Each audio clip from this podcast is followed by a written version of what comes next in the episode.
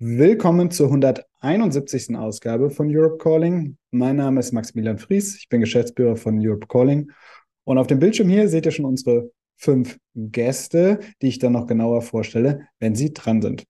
Bevor es losgeht, ein paar kurze Hausmitteilungen. Zuallererst einmal großen Dank an unsere 1268 sind es jetzt Fördermitglieder, die dieses Webinar und unsere Arbeit mit ihren regelmäßigen Spenden erst ermöglichen. Nur dank euch ist die Teilnahme an Europe Calling immer kostenlos, und zwar für alle, und wir bleiben unabhängig. Dafür einen riesengroßen Dank. Auf der eingeblendeten Folie, die jetzt gleich eingeblendet wird, seht ihr, wie der Abend heute abläuft. Hier ist die Folie. Wir hören erst äh, fünf Einführungsvorträge von unseren Gästen. Sven Giegold, Sonneubauer, Jutta Paulus, Micha Ploss und dann Heiko Rehse. Nicht wundern, Heiko Rehse ist nicht Jürgen Kerner. Äh, Jürgen Kerner musste ganz kurzfristig, unerwartet in ein, so wie ich höre, Schuldenbremsen äh, äh, verwandtes äh, Meeting. Äh, Heiko Rehse ist deswegen kurzfristig eingesprungen. Wir freuen uns natürlich sehr, dass Sie dabei sind und die Gewerkschaftssicht hier nicht untergeht. Ähm, dann haben wir Zeit für Diskussionen, ähm, so gute 40 Minuten.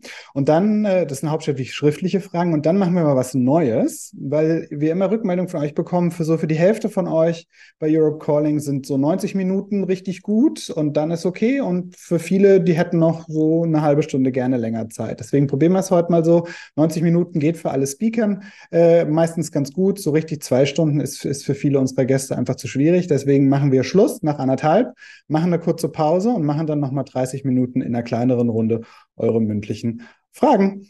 Sagt mal, wie es euch gefällt. Vielleicht funktioniert es ja gut. Und wie gesagt, Fragen, schriftliche Fragen, heute wieder aufs Slido. Den Link seht ihr gleich im Chat und den QR-Code seht ihr schon rechts. Stellt da gerne eure Fragen, beantwortet die Fragen der Antworten. Wir sind heute Abend über 3100 Anmeldungen, also ganz wichtig, äh, eure Bewertung der Fragen der anderen, damit wir irgendwie eine Möglichkeit haben, da die wichtigsten rauszufiltern. Bitte nicht anonym fragen, sondern einen Namen wählen. Das ist einfach viel schöner. Und Europe Calling wird wie immer aufgezeichnet und danach als Podcast und als Video auf YouTube gestellt. Beachtet das dann, wenn ihr die Fragen stellt. Und mehr will ich schon gar nicht zu Beginn mehr sagen, sondern übergebe direkt an Sven Giegold. Den äh, kennen viele, die schon öfter bei Europe Calling dabei waren. Er ist Staatssekretär im Bundesministerium für Wirtschaft und Klimaschutz und als solcher für äh, viele der Verhandlungen zu den Green Deal, Green Deal Gesetzespaketen verantwortlich. Und von 2009 bis 2021 war Sven Mitglied im Europaparlament und hat auch dort Europe Calling erfunden und ich mal für ihn gearbeitet. Lieber Sven, wir freuen uns, dass du da bist und du hast das Wort. Du hast das Wort. Ja, vielen Dank. Also dein Transparenzanspruch ist deutlich erkennbar und ähm, vielen Dank dafür. Hm, vielleicht auch um die Zeit nicht so zu strapazieren, will ich vielleicht mal eins vorab sagen. Der Green Deal ist ja ähm, nicht äh, plötzlich von Ursula von der Leyen erfunden worden, sondern der ist entstanden, weil sich die Klimakrise zugespitzt hat und weil Fridays for Future weltweit Druck erzeugt hat und äh, auf der einen Seite der Druck der Realität plus der Druck, äh, der in der Öffentlichkeit entstanden ist, das ähm, äh, ermöglicht hat, dass die EU sich den Green Deal als Wirtschaftsleitstrategie gegeben hat. Und ähm, das ist natürlich ein riesiger Erfolg und innerhalb dieser vier Jahre ist in der Tat sehr viel passiert. In acht Minuten das alles durchzugehen, wäre völlig irre. Aber ich würde gern vielleicht um dem erstmal einen Rahmen zu geben, ganz grob Folgendes sagen. Der Green Deal hatte von Anfang an in der ursprünglichen Kommunikation vier äh, Säulen, nämlich den Klimaschutz, die Biodiversität, die Kreislaufwirtschaft und ähm, das Zero Pollution Ziel, was man auf Deutsch nicht so schön sagen kann, also das Ende von Verschmutzung wie Plastikverschmutzung, chemische Verschmutzung mit Giftstoffen und ähnlichem. Und wenn man jetzt so nach den vier Jahren einmal guckt, dann ist beim Klimaschutz wirklich sehr Großes passiert. Äh, beim Klimaschutz gab es die meisten gesetzgeberischen Veränderungen, die meisten Erfolge. Und ähm, insbesondere zu nennen ist äh, die Ausweitung des europäischen Emissionshandels, marktwirtschaftlich basierten Klimaschutz das erste Mal einen europäischen Klimasozialfonds, die äh, Verdoppelung der Emissionsreduktionspfade, deren auch die erneuerbaren Energierichtlinie, die europaweit den Ausbau der Erneuerbaren beschleunigt, das Aus für den Verbrenner ab 2035, also für neue Verbrennerautos, muss hier präzise sein, mit Ausnahme von E-Fuels, die es weiter ermöglicht werden sollen. Ähm, gleichzeitig äh, noch eine ganze Reihe weiterer Gesetze. Und der Klimateil des Green Deals ist überhaupt nicht vorbei, sondern wir haben gerade immer noch ein Gesetz nach dem anderen in der Fertigstellung im Moment verhandelte erfolgreich Jutta Paulus die Methanverordnung, wo es gelungen ist, diesen zweiten Klimakiller neben CO2 endlich äh, regulative Schritte entgegenzusetzen. Ich will hier die Show nicht stehlen, aber ich bin super happy, dass wir damit durch sind. Man muss nochmal so sagen, von der Größenordnung, was da ähm, vorgestern Nacht gelungen ist, reden wir über 60 Mal äh, äh, Tempolimit. Äh, das ist also ein irrer Erfolg, wenn das Ganze so wirkt, wie wir das da aufgesetzt haben. Ähm, und äh, weil das eben international ausstrahlt. Ich will damit nicht sagen, dass wir deshalb das mit dem Tempolimit lassen sollten und ich mich darüber nicht ärgern würde. Aber ich will nur sagen, das Potenzial europäischer Gesetzgebung für Klimaschutz in Europa, in Deutschland, weltweit, das ist enorm und davon ist auch einiges realisiert worden. Es gehört zur Wahrheit, dass trotz all dieser Aktivität wir noch nicht auf dem anderthalb Grad Pfad sind. Ähm, und ich bin sicher, Luisa wird da noch was zu sagen, aber wir haben große Fortschritte gemacht. Wenn wir die anderen drei Säulen ansehen, dann sind wir lange nicht so weit gekommen. Ähm, bei der Biodiversität haben wir zwar mit dem äh, Nature Restoration Law äh, auch wieder einen wichtigen Schritt gemacht, aber die Agrarpolitik war von Anfang an als Hauptverursacher des Artensterbens in Europa aus dem Blickfeld äh, des Green Deals auf die zweite Reihe äh, geschoben. Und das bleibt eine große Zukunftsaufgabe, wie man ähm, die europäische Agrarpolitik und die Art, wie wir uns ernähren, wie wir Landwirtschaft betreiben, mit den Zielen des Green Deals vereinen kann. Das ist leider bisher nicht geschehen. Es ist uns bisher nicht gelungen, zum Beispiel die Pestizide so zu regulieren und einzugrenzen, wie das nötig ist, damit es auf unseren Wiesen irgendwann wieder summt. Und ähm, das äh, ist das ist noch äh, ein großes Thema. Bei der Kreislaufwirtschaft haben wir Fortschritte gemacht und da liegt ein ganz wichtiger Baustein noch in der legislativen Schlussphase, nämlich ähm, ein Gesetz, was bisher weitgehend übersehen worden ist, europaweit ähm, Regeln für das Produktdesign von Produkten festzulegen. Ähm, und zwar eben nicht nur wie bisher im Wesentlichen für Energieeffizienz, sondern in Zukunft eben auch für die Reparierbarkeit und Recyclingfähigkeit. Dass äh, diese, ähm, dieses europäische Rahmenwerk was die sogenannte Sustainable Product, also nachhaltige Produkteverordnung, ähm, das wird nochmal ein richtig wichtiger Meilenstein, weil dort Europa für all die Produkte, die relevant sind aus ökologischer Sicht, Regeln geben wird, wie sie gestaltet werden müssen. Und das wird gerade den Unternehmen, die ökologisch Vorreiter sind, häufig in Europa auch aktiv sind, einen Vorteil geben, und andere Produkte, die dort äh, dem nicht entsprechen, den Marktzugang äh, entsprechend erschweren. Und ähm, da liegt eine Riesenchance und dieses Gesetz muss möglichst noch unter spanischer Präsidentschaft beschlossen werden. Und wir arbeiten hart daran, dass das gelingt. Und zuletzt, wo ich sagen würde, wo bisher am wenigsten geschaffen worden ist, ist, äh, ist bei dem ganzen Thema Zero Pollution, bei der Eingrenzung der Verschmutzung. Ähm, das äh, Thema ist leider nicht mit der gleichen Priorität schon von der Kommission verfolgt worden. Trotzdem ist es so, dass ich zusammenfassend sagen würde, dass äh, während wir in der Vergangenheit Deutschland bei vielen ökologischen Anstrengungen, gerade auch im Klimaschutz in der Bremserrolle in Brüssel gesehen haben, äh, würde ich mal sagen, haben wir mit dazu beigetragen, dass es jetzt häufiger so ist, dass der Rat avancierte Positionen hat und unsere lieben Kolleginnen im Europaparlament am Kämpfen sind, mitzuhalten. Es gibt auch andere, oh. äh, andere Beispiele, aber ich will euch doch auch ein bisschen ärgern, sonst ist das doch langweilig. Ich Luisa wird das auch noch machen. Das kann ich ihr nicht alleine überlassen. So, äh, der Punkt ist, ähm, äh, es ist so, dass äh, der Rat in vielen Fragen zu einem Ort geworden ist, wo Klimaschutz und äh, Ziele des Green Deals nach vorne getrieben werden. Die Bundesregierung hat hier übrigens gemeinsam insgesamt eine treibende Rolle. Ähm, und äh, ich freue mich immer, meine Staatssekretärskollegin in dem Green Deal-Kreis koordinieren zu dürfen und ähm, wir dann versuchen, innerhalb der EU die Mehrheiten zu sichern. Allerdings will ich auch eins zum Schluss noch sagen, ob das so bleiben wird. Das ist überhaupt nicht klar. Denn die Frage ist, ob nach der Europawahl der Green Deal noch genau die gleiche Rolle spielt, die er jetzt spielt. Ich beobachte mit großem Interesse oder mit großer Verwunderung, wie immer wieder äh, Akteure, die gerade auch aus Parteifamilien kommen, die den Green Deal mit auf den Weg gebracht haben innerhalb der Kommission, jetzt die einzelnen Gesetze gar nicht mehr richtig beschließen wollen.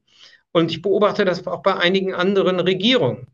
Und ähm, insofern dieses, diese Frage, war es das jetzt einmal eine Legislaturperiode mit dem Green Deal oder bleibt das unsere wirtschaftspolitische Leitstrategie, mit der wir Wettbewerbsfähigkeit, Industrieproduktion äh, sichern wollen und auch das Ganze sozial gerecht machen? Oder war das eine einmalige Periode? Das ist äh, absolut entscheidend, denn der Planet interessiert sich nicht für Legislaturperioden. Und, ähm, und der wird uns die dort auch entsprechend dran urteilen. Es wird danach geurteilt werden, ob wir das jetzt äh, weiter durchziehen und ähm, auch zum Erfolg machen. Wirtschaftlich, sozial äh, und ökologisch. Und das eben in keiner Weise sicher, auch deshalb, weil der Job eben noch lange nicht erledigt ist, unabhängig davon, ob es gerade noch genauso Top-Thema ist, wie es früher war. Es ist weiter Top-Problem und Top-Herausforderung. Und ich glaube, daran sollten wir weiter gemeinsam arbeiten. Und dafür brauchen wir Unterstützung aus Wirtschaft, Gewerkschaft, VerbraucherInnen, Zivilgesellschaft. Ähm, und diese Unterstützung ist leider in den letzten äh, ein, zwei Jahren leiser geworden. Und ich merke das sehr stark innerhalb der europäischen Institutionen, dass dies leiser geworden ist. Ich hoffe, dass sich das bald wieder ändert. Lieber Sven, Vielen Dank. Da mag ich ganz ohne Kommentierung oder ich überlasse die Kommentierung Luisa. Äh, Luisa Neubauer, Klimaaktivistin bei Fridays for Future in Deutschland, mehrfache Buchautorin und ich würde mal sagen, eine der Vordenkerinnen der Klimabewegung. Ähm, liebe Luisa, ich freue mich sehr, dass du heute wieder bei Europe Calling dabei bist und du hast das Wort. Gerne, gerne. Ähm, ja, jedes Mal wieder eine große Ehre bei dem, äh, ich finde, eines der visionärsten Zoom-Projekte Europas, das ich so kenne mit dabei sein zu dürfen. Das freut mich sehr. Und ähm, ich würde an der Stelle vielleicht noch einmal vorwegschicken. Ich wusste, dass ich das mit Spenden hier funktioniert. Und für alle, die es am Anfang vielleicht überhört haben, wenn man das nicht daran gewohnt ist, so Einleitungen irgendwie zu verfolgen, ich würde einmal vorwegschießen, dass ich äh, das nur unterstreichen kann. Und das ist toll, dass sowas spendenbasiert möglich gemacht wird. Und alle Menschen, die hier zuhören, äh, ich kann euch das nur ans Herz legen, ähm, das weiter äh, zu unterstützen, damit es sowas geben kann. Äh, das, ist, äh, das ist super. Und äh, äh, ich möchte nämlich genau auch darauf gleich eingehen, was machen wir mit der politischen Kommunikation. Das hier ist ein Raum der politischen Kommunikation, also ähm, toll, dass das weiter existieren kann. Genau, äh, ich meine, die, also die ökologische, also vielleicht einmal vorweggenommen, und das ist, Sven hat es kurz angesprochen, die ökologische Bilanz, natürlich, äh, Bilanz ist natürlich desaströs. Ähm, wir sind nicht auf einem 1,5 Grad Pfad. Ähm, Europa ist nicht da, wo man als der privilegierteste und wohlständigste Kontinent der Welt sein müsste. Die, ähm, die Biodiversität in, auf, diesem, auf unserem Kontinent hier und auch in der EU ist in einem miserablen Zustand. So, leider muss ich was sagen, that goes without saying. Das ist die ökologische Ausgangsgrundlage, in der wir uns hier treffen. Und wir sehen, dass es wir noch nicht herausgefunden haben, wie man politisch die Ökologie einholt. Ähm, das ist ähm, bisher immer noch offen. Und vielleicht, wenn man sich einmal das politische Projekt des Green Deals anguckt, stellt man fest, dass einer der ähm, sozusagen großen klima- und ökologischen Hebel auf diesem Kontinent bisher nicht richtig, zumindest nicht wirksam genug, nicht annähernd wirksam angegangen werden konnten. Das war die Landwirtschaft.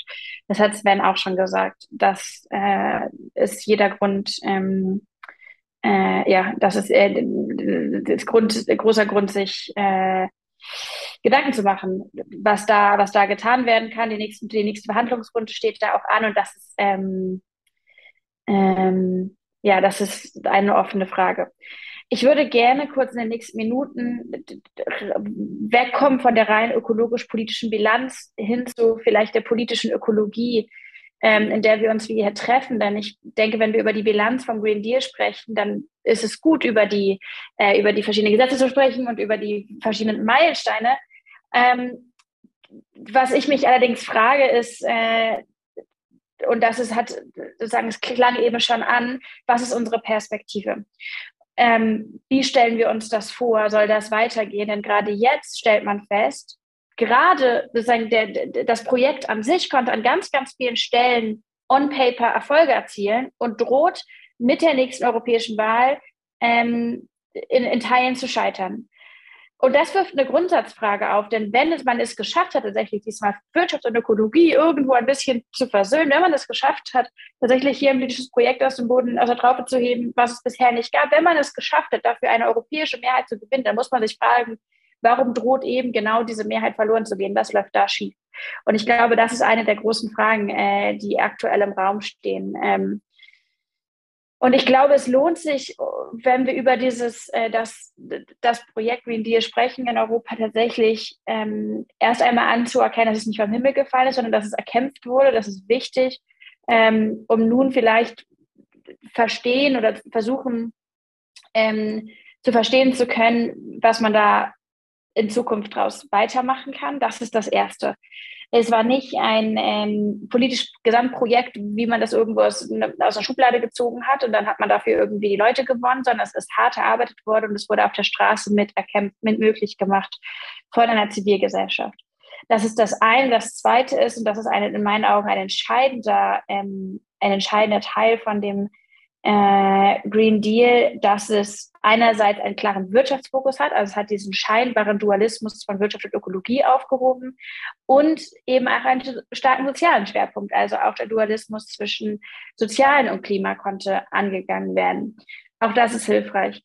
Nun glaube ich, dass es zwei große Probleme gibt oder vielleicht müsste man auch von Fehlern sprechen, die gemacht wurden und das bezieht sich gar nicht nur auf die europäische Klimapolitik, das kann man auch sehr gut auf Deutschland übertragen. Das eine ist, in meinen Augen haben wir es als, ich würde sagen, ökologische Öffentlichkeit ähm, verpasst, uns authentisch von einer technischen Machbarkeit hin zu einer gesellschaftlichen Machbarkeit in unseren Konzepten zu bewegen. Ähm, ich erinnere das, als wir mit Fridays for Future angefangen haben, auf die Straße zu gehen, in ganz Europa und auch in Deutschland waren wir sehr darauf fixiert, dass wir nachweisen konnten, warum unsere politischen Konzepte technisch aufgehen, warum sie finanzierbar sind, warum es möglich ist, XYZ-Leitungen zu verlegen und XYZ-Emissionen einzusparen. Was wir zumindest anscheinend nicht zu Ende gedacht haben, ist die Feststellung, dass wir zwar relativ schnell, erstaunlich schnell die finanztechnischen Fragen lösen können, aber gerade jetzt drohen zu scheitern nicht an finanztechnischen Umsetzungsfragen, sondern an gesellschaftlichen Umsetzungsfragen. Wie gewinnt man Menschen für ein Projekt, bei dem zumindest in einer Transformationsphase, in der wir jetzt gerade sind, die allermeisten meinen, sie würden vor allem davon verlieren. Das ist ja diese undankbare Umsetzungsphase, in der wir gerade sind. Äh, wir bauen Gesellschaften um, wir bauen auch ein bisschen den Kontinent um und das heißt, für einen Augenblick fühlen sich alle, als wären sie mitten auf einer Baustelle. Ähm, das ist laut, alle stehen sich im Weg oder im Stau und ähm, von Effizienz und Geschmeidigkeit und ökologischer Utopie ist noch nicht so richtig, ist noch nicht richtig was in Sicht. Ähm, es entstehen vor allem Transaktionskosten, emotional, gewohnheitsmäßig, ähm, politisch. Äh, und ich befürchte, dass wir, und dann war oft eine, dann war oft eine Erklärung, naja, wir müssen gesellschaftliche Machbarkeiten oder gesellschaftliche Möglichkeitsräume erkämpfen wir, indem wir beweisen können, dass was funktioniert. Und da stehen wir jetzt vor dem äh, europäischen Green Deal. Wir sehen, dass uns progressive Mehrheiten flöten gehen und wir stellen fest, eigentlich müsste das ja für sich sprechen, aber scheinbar erreicht man die Menschen damit nicht ausreichend. denn Sven hat es gesagt, ähm, die Öffentlichkeit ist nicht streitlustig, so wie sie es vor fünf Jahren war. Und die ökologische ähm, Öffentlichkeit äh, sagen, ist im Endeffekt genauso kritisch, wie sie es vor fünf Jahren war, obwohl sich die Politik so fundamental verändert hat. Ähm, so, und das wirft den zweiten, ich würde sagen, Fehler auf, bei dem ich jetzt gar nicht irgendwie Fingerpointen möchte, sondern mich da auch ähm, als sozusagen Bewegungsakteur natürlich mit meine. Was passiert, oder im Zweifel müssen wir, wenn wir von ökologischen Transformationsprojekten, wenn wir vom Green Deal sprechen, dann ist in meinen Augen die Art und Weise, wie wir über das sprechen, was wir machen, ziemlich genauso wichtig wie das, was wir machen das Sprechen über die Veränderung, das Geschichten erzählen, das Kommunizieren, das Einbinden, das Vermitteln, das Zuhören, das, das Outreachen, äh, das ist ein, ein elementarer Bestandteil. Und wir stellen fest, dass ähm, in Umfragen, die man jetzt macht vor den europäischen Wahlen nächstes Jahr, auch unter jungen Menschen, Klima kein Thema ist, zumindest kein relevantes sozusagen, sozusagen Top-Thema die Enttäuschung gegenüber der EU äh, groß ist, das Gefühl, nicht gehört zu haben, äh, nicht gehört zu werden, nicht mitgenommen zu werden, ebenso groß. Und das heißt, letztendlich stellen wir fest, wir können diese ganzen klugen Konzepte haben. Und wir können auch einen Track Record haben, der zeigt, wie man sie umsetzen kann. Wenn wir es aber nicht schaffen, einerseits sozusagen neben technischen Konzepten gesellschaftliche Umsetzungskonzepte für Mehrheiten, für Stimmungs, äh, Stimmung, für Überzeugung zu arbeiten und auf der anderen Seite eben die Geschichten zu erzählen, die die Macht und Druck aufbauen, ähm, dann kann es äh, ganz düster aussehen. Und in meinen Augen ist das eben die Aufgabe für, dies, für das nächste halbe Jahr. Ähm, hier aufholen, was mhm. wir ähm, aufholen können. Ich finde es äh, ich find's eine äh, dramatische Lage, politisch, europapolitisch, ähm, wenn wir uns die Perspektive angucken, nicht wenn wir uns die Bilanz angucken. Und vielleicht um noch einen Satz ähm, abschließend zu sagen, wir stellen ja gerade fest, wie groß der Gegenwind der Rechten ist. Und ich würde einmal in den Raum stellen, dass dieser Gegenwind exakt genauso groß wäre, wenn der Green Deal nur halb so radikal wäre. Und das ist in meinen Augen eine entscheidende Lehrstunde darüber, dass es sich im Zweifel immer doppelt lohnt, für das radikalste der möglichen Ziele zu kämpfen, weil der Gegenwind wird oder so da sein. Ob wir für Ziel A oder für Ziel B einstehen. Und das ist auch, glaube ich, etwas, was wir gut mitnehmen können für, genau, die nächste Zeit. Vielen Dank. Danke dir vielmals. Und wir gehen weiter mit Jutta Paulus. Ähm, sie ist Europaabgeordnete und umweltpolitische Sprecherin der Grünen EFA-Fraktion, Vollmitglied im Umweltausschuss im Europaparlament und Vertreterin in den Ausschüssen für Industrie und Verkehr. Und ganz frisch, Sven hat Sven hat schon äh, gesagt, äh, verhandelt unter anderem das Gesetz zur Wiederherstellung der Natur und die Methanverordnung. Deswegen sind wir jetzt total gespannt, Jutta, was du zu sagen hast. Ja, ganz herzlichen Dank für, für die Orga und ihr macht da echt einen, einen super Job. Ich bin so froh, dass es Europe Calling gibt. Und ähm, natürlich, ohne Sven wäre das nie Le ins Leben gerufen worden. Und ähm, ich weiß noch, als Corona kam und du gesagt hast, hey, ich habe hier einen Zugang und ihr könnt irgendwie online Veranstaltungen machen. Das hat uns alle wirklich ganz, ganz arg geholfen. Deswegen an dieser Stelle auch nochmal ganz herzlichen Dank dafür. Und du hast dann sozusagen dein Erbe an Maximilian übergeben, der das ganz wunderbar weiterführt. Ähm, ich habe mir hier ein paar Notizen gemacht zu dem, was Luisa gesagt hat und auch was Sven zu Beginn gesagt hat. Sven, du hast mir da in einigen Dingen auch vorgegriffen, aber das macht ja erstmal nichts. Luisa, du hast vollkommen recht. Also ohne Fridays for Future und ohne den Druck von der Straße wäre auch dieser Green Deal nie zustande gekommen. Und man muss ja sehen, dass Frau von der Leyen ich sage es jetzt mal so, in ihrer eigenen Fraktion nicht so wahnsinnig viel Unterstützung dafür bekommen hat. Ähm, ich meine, das mit Klimaschutz, das haben sie dann irgendwann gefressen ne? und das mit den erneuerbaren Energien auch, spätestens seit Putin die Ukraine überfallen hat, ist dann auch dem Letzten klar geworden, dass es vielleicht keine so arg gute Idee ist, sich von fossilen Diktaturen abhängig zu machen. Aber der ganze Rest vom Green Deal, ich weiß nicht, ähm, Maximilian, ob du jetzt gerade mal das Bild kurz einblenden könntest, das wäre super. Oh Kommt, kommt. Kommt, kommt, genau. Also Sven hat ja schon mal ähm, gesagt, dass es sich auf mehrere Bereiche bezieht und ja, wunderbar, genau. Ähm, da sieht man ja eigentlich ganz gut, dass die Umgestaltung der Wirtschaft jetzt nicht nur Klimaschutz und Energie ist, die da oben links stehen, sondern auch Mobilisierung der Industrie für eine saubere und kreislauforientierte Wirtschaft, Bauen, ähm, nachhaltige Mobilität, nachhaltige Landwirtschaft, Wiederherstellung der Natur, Null-Schadstoffziel. Und unten die beiden blauen Felder, das ist das, was du eben auch nochmal angesprochen hast, Luisa, Finanzierung und vor allem gerechter Übergang, dass man eben die, ähm, diejenigen mitnehmen kann, deren Jobs aktuell dann gefährdet sind und die sich natürlich fragen, ich habe hier einen sehr gut bezahlten Job bei einem großen Konzern, weil ich da die Braunkohlegrube bewache, was mache ich denn dann morgen? Und das ist Teil der, Teil der Opposition, die wir erleben, aber ich glaube, der größere Teil der Opposition kommt aus den ähm, Bereichen, die einfach aus rätselhaften, also für mich als Wissenschaftlerin rätselhaften Gründen glauben, wir müssten nichts ändern. Ähm, weil das ist ja nun wirklich glasklar. Es gab jetzt im September die, das Update von der Planetare Grenzen-Studie. Und wir sind jetzt leider so weit, dass nicht nur die planetare Grenze Biodiversität weit überschritten ist, die planetare Grenze ähm, Stickstoff- und Phosphoreintrag, die planetare Grenze ähm, Landnutzungsänderung, sprich Entwaldung, insbesondere im globalen Süden, in den Tropen, sondern halt inzwischen auch die planetare Grenze ähm, fremdartige Foreign Entities ne, oder Novel Entities heißt es auf Englisch. Das heißt Chemikalien, Plastik, genveränderte Organismen. Die Klimakrise ist zwar auch überschritten, aber lang nicht so weit wie die anderen.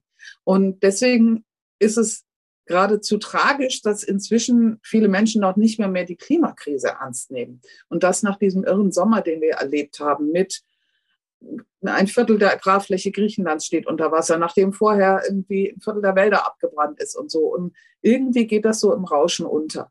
Und wir erleben das insbesondere auch seit eben dem Ukraine-Krieg, dass von der konservativen Seite versucht wird, den Green Deal im Prinzip abzusagen und zu sagen, gut, Klima, Energie, aber das reicht ja jetzt auch. Mehr müssen wir ja eigentlich nicht machen, weil wenn wir jetzt Ewigkeitschemikalien beschränken, niemand redet von verbieten, wenn wir die beschränken, dann leidet ja unsere Wirtschaft.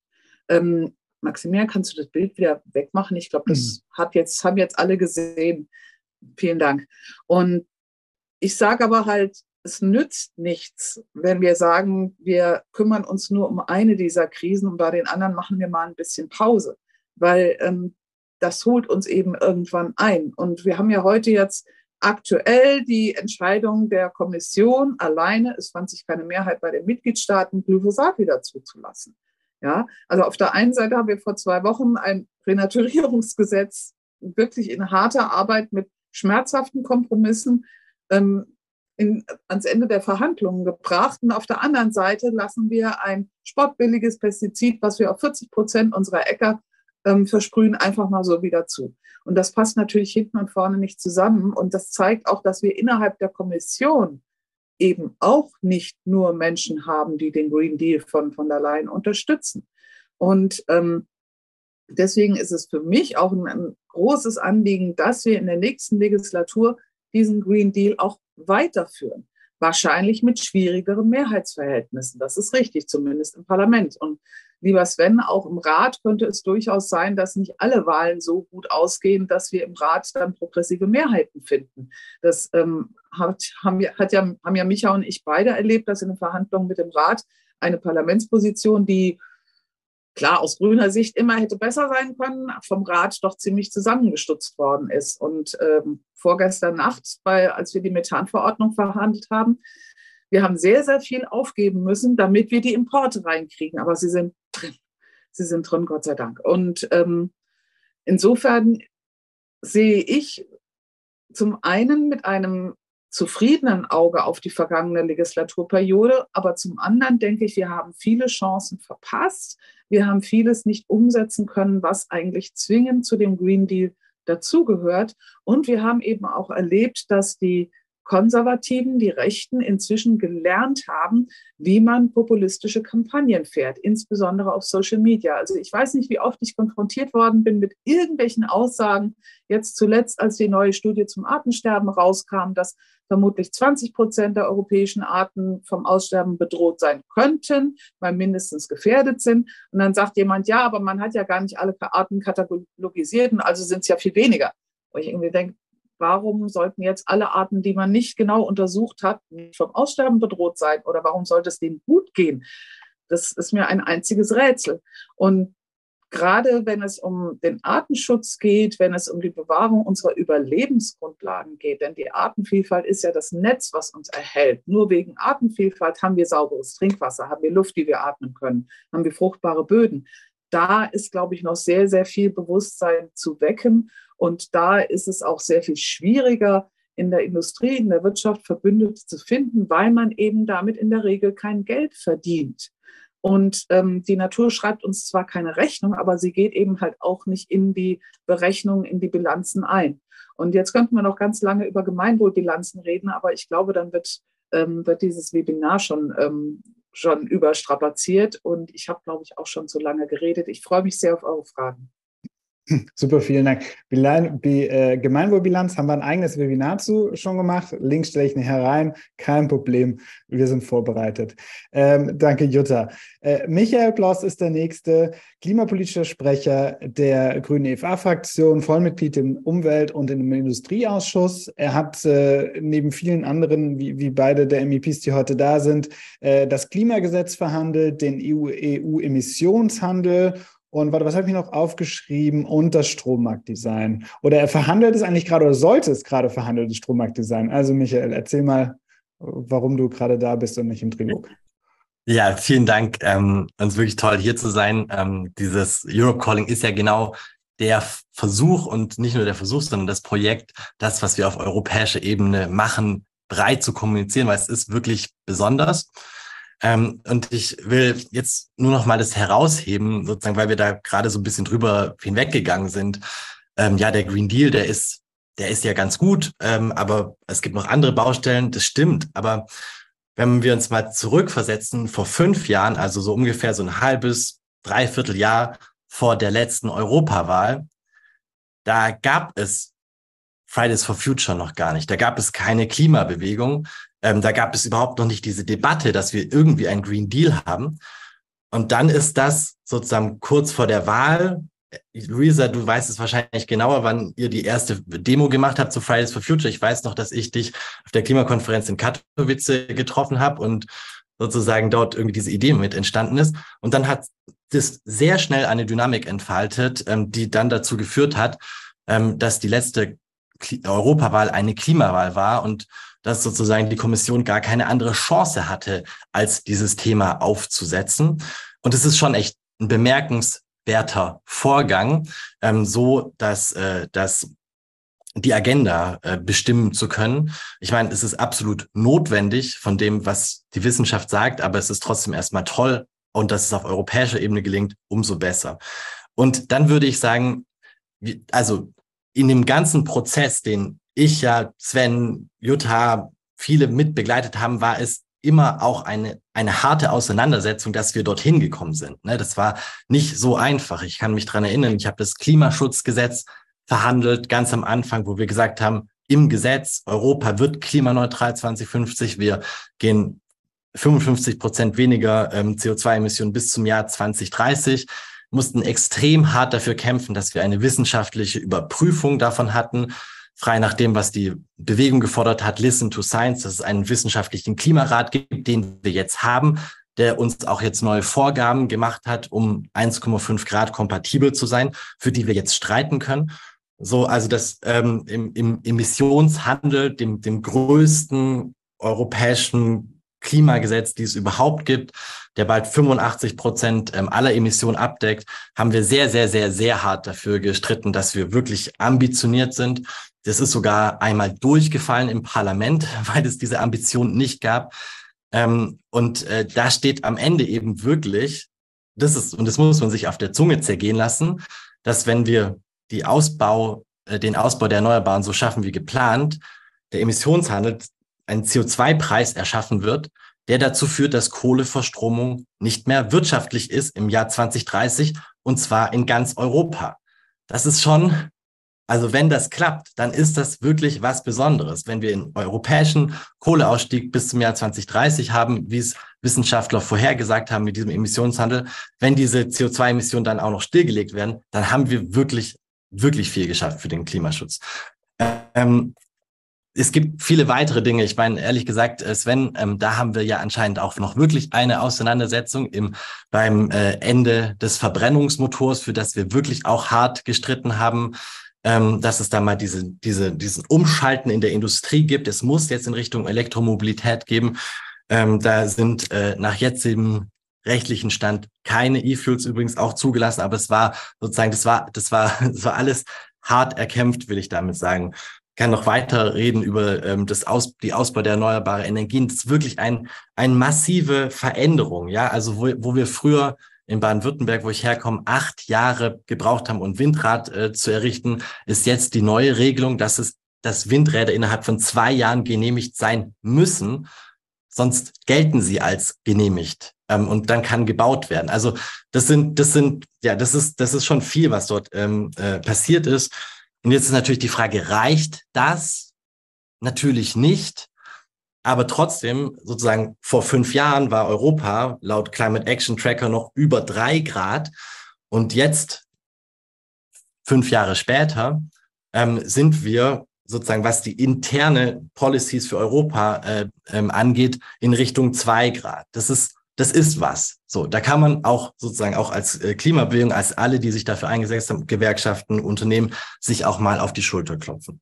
So, aber es muss natürlich weitergehen. The getting the job done hat ja auch Sven gesagt und ist ja äh, auch das Motto zum Beispiel von Joe Biden. Also wir müssen jetzt diesen Green Deal ähm, äh, vervollständigen.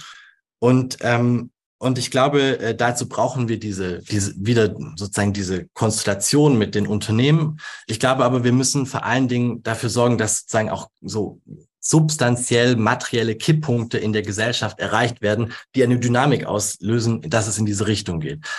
Und ähm, das eine ist das die Frage des Energiesystems. Da bin ich ja gerade bei. Ich meine, Energiesystem, da sind ja einfach die meisten fossilen äh, drinne. Das muss, äh, das muss sich verändern und das bedeutet sozusagen die Erneuerbaren, die ja günstiger sind als die fossilen, die, das, das muss sich auszahlen. Also sobald sozusagen wir eine Systemlogik haben, in denen die Erneuerbaren einfach reindrücken, weil sie so viel günstiger sind, da kriegen wir die raus. Ich glaube, das Zweite ist auch ganz im Privaten. Also zum Beispiel, was wir jetzt machen, was die Bundesregierung macht, was wir aus europäischer Ebene machen mit dem Balkonsolar. Also dass wirklich viele Menschen von sowas wie erneuerbaren Energien profitieren können, wenn wir flexible Preise haben.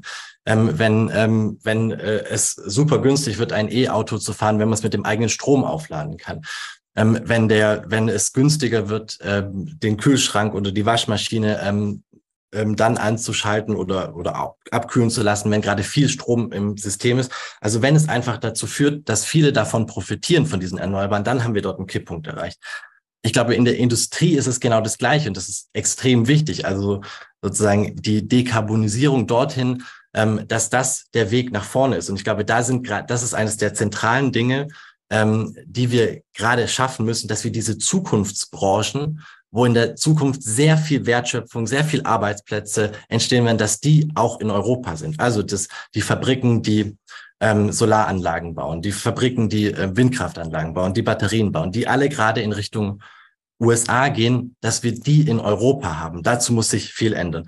Und als letzter Punkt das Klimageld. Also, dass es wirklich auch was Soziales ist, was sozial Fortschrittliches, weil das Klimageld endlich mal eine Umverteilung ist. Reiche die viel verschmutzen, bezahlen viel CO2-Preis und ärmere Haushalte bekommen viel Klimageld. Das wären drei Kipppunkte, die wir jetzt vorantreiben müssen, die sozusagen das System am Laufen halten. Dazu ähm, brauchen wir viele, dazu brauchen wir die richtige Sprache, ähm, dazu äh, müssen wir mobilisieren, aber ich glaube sozusagen, es sind die zentralen Punkte, die jetzt gerade anstehen für die nächsten Jahre, damit diese, dieses Ende des fossilen Zeitalters gelingen kann.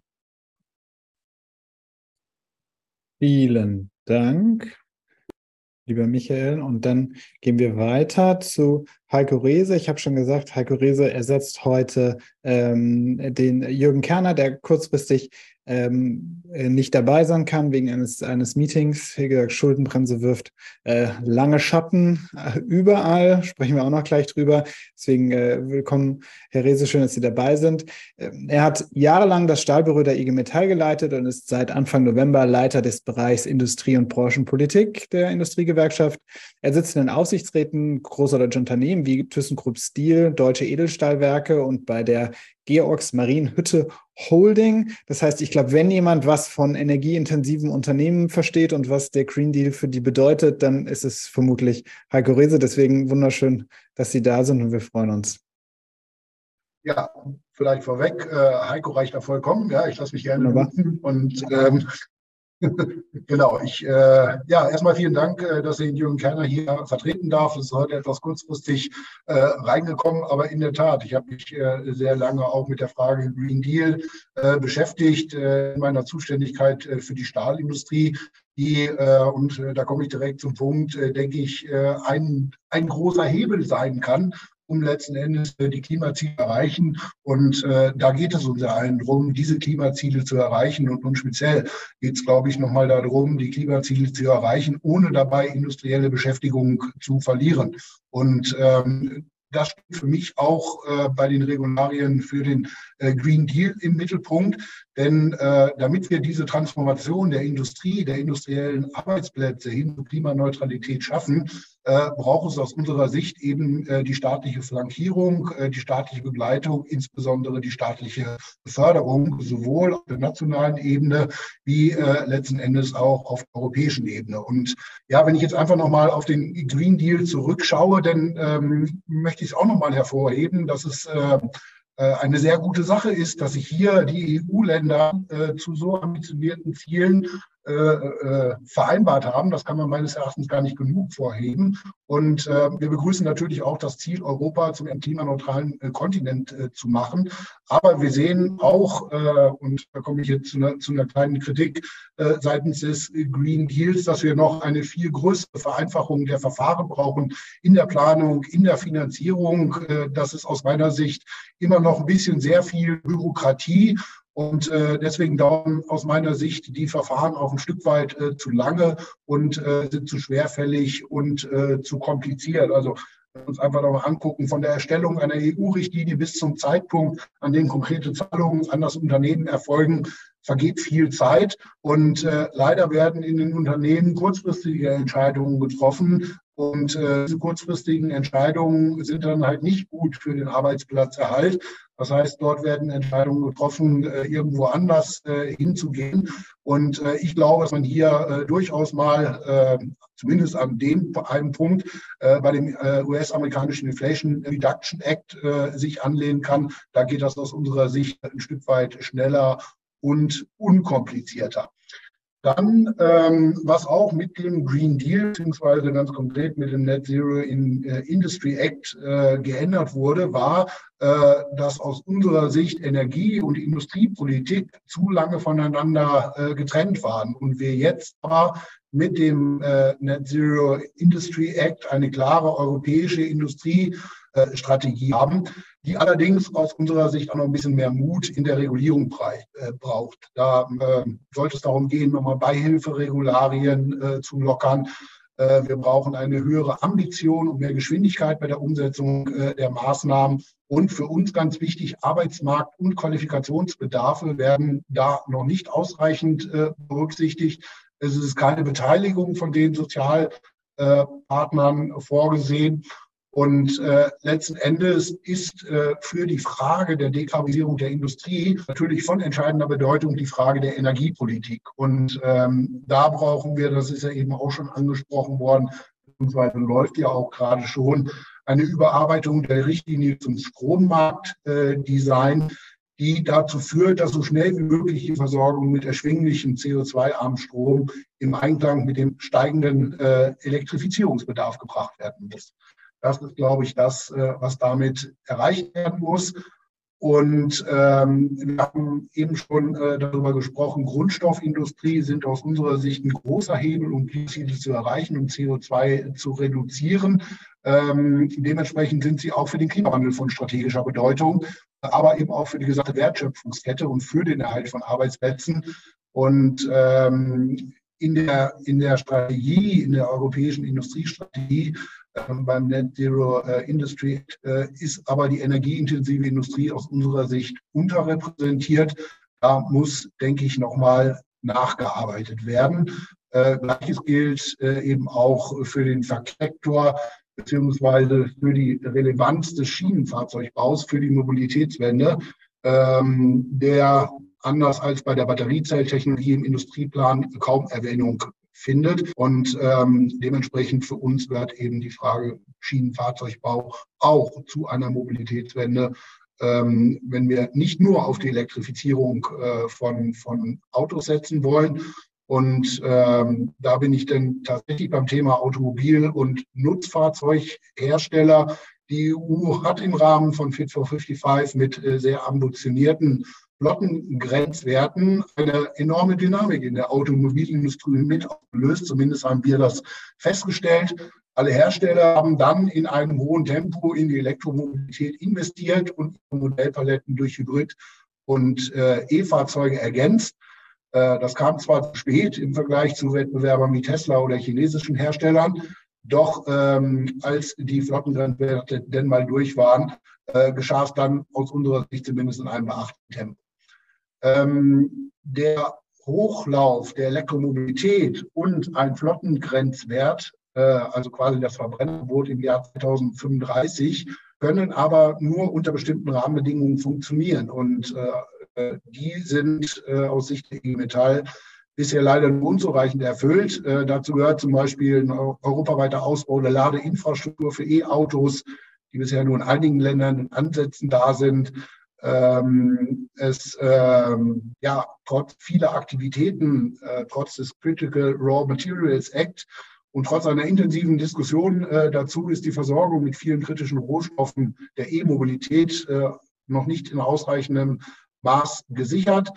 Und ähm, letzten Endes muss es aus unserer Sicht Begleitung und Unterstützung dieser Umstellungsprozesse in der Automobilindustrie und auch in der gesamten Industrie, insbesondere in bestimmten Regionen oder auch der Zulieferindustrie, und ähm, ja, die Begleitung und Unterstützung dieser Umstellungsprozesse lässt da aus unserer Sicht seitens der EU noch ein Stück weit äh, zu wünschen übrig. Ja, was äh, stellen wir uns als IG Metall vor, beziehungsweise äh, was fordern wir als IG Metall, wo wir meistens nur in Tarifrunden fordern, aber wir haben natürlich auch im politischen Bereich zumindest Ansprüche, wie sich die Dinge äh, entwickeln sollen.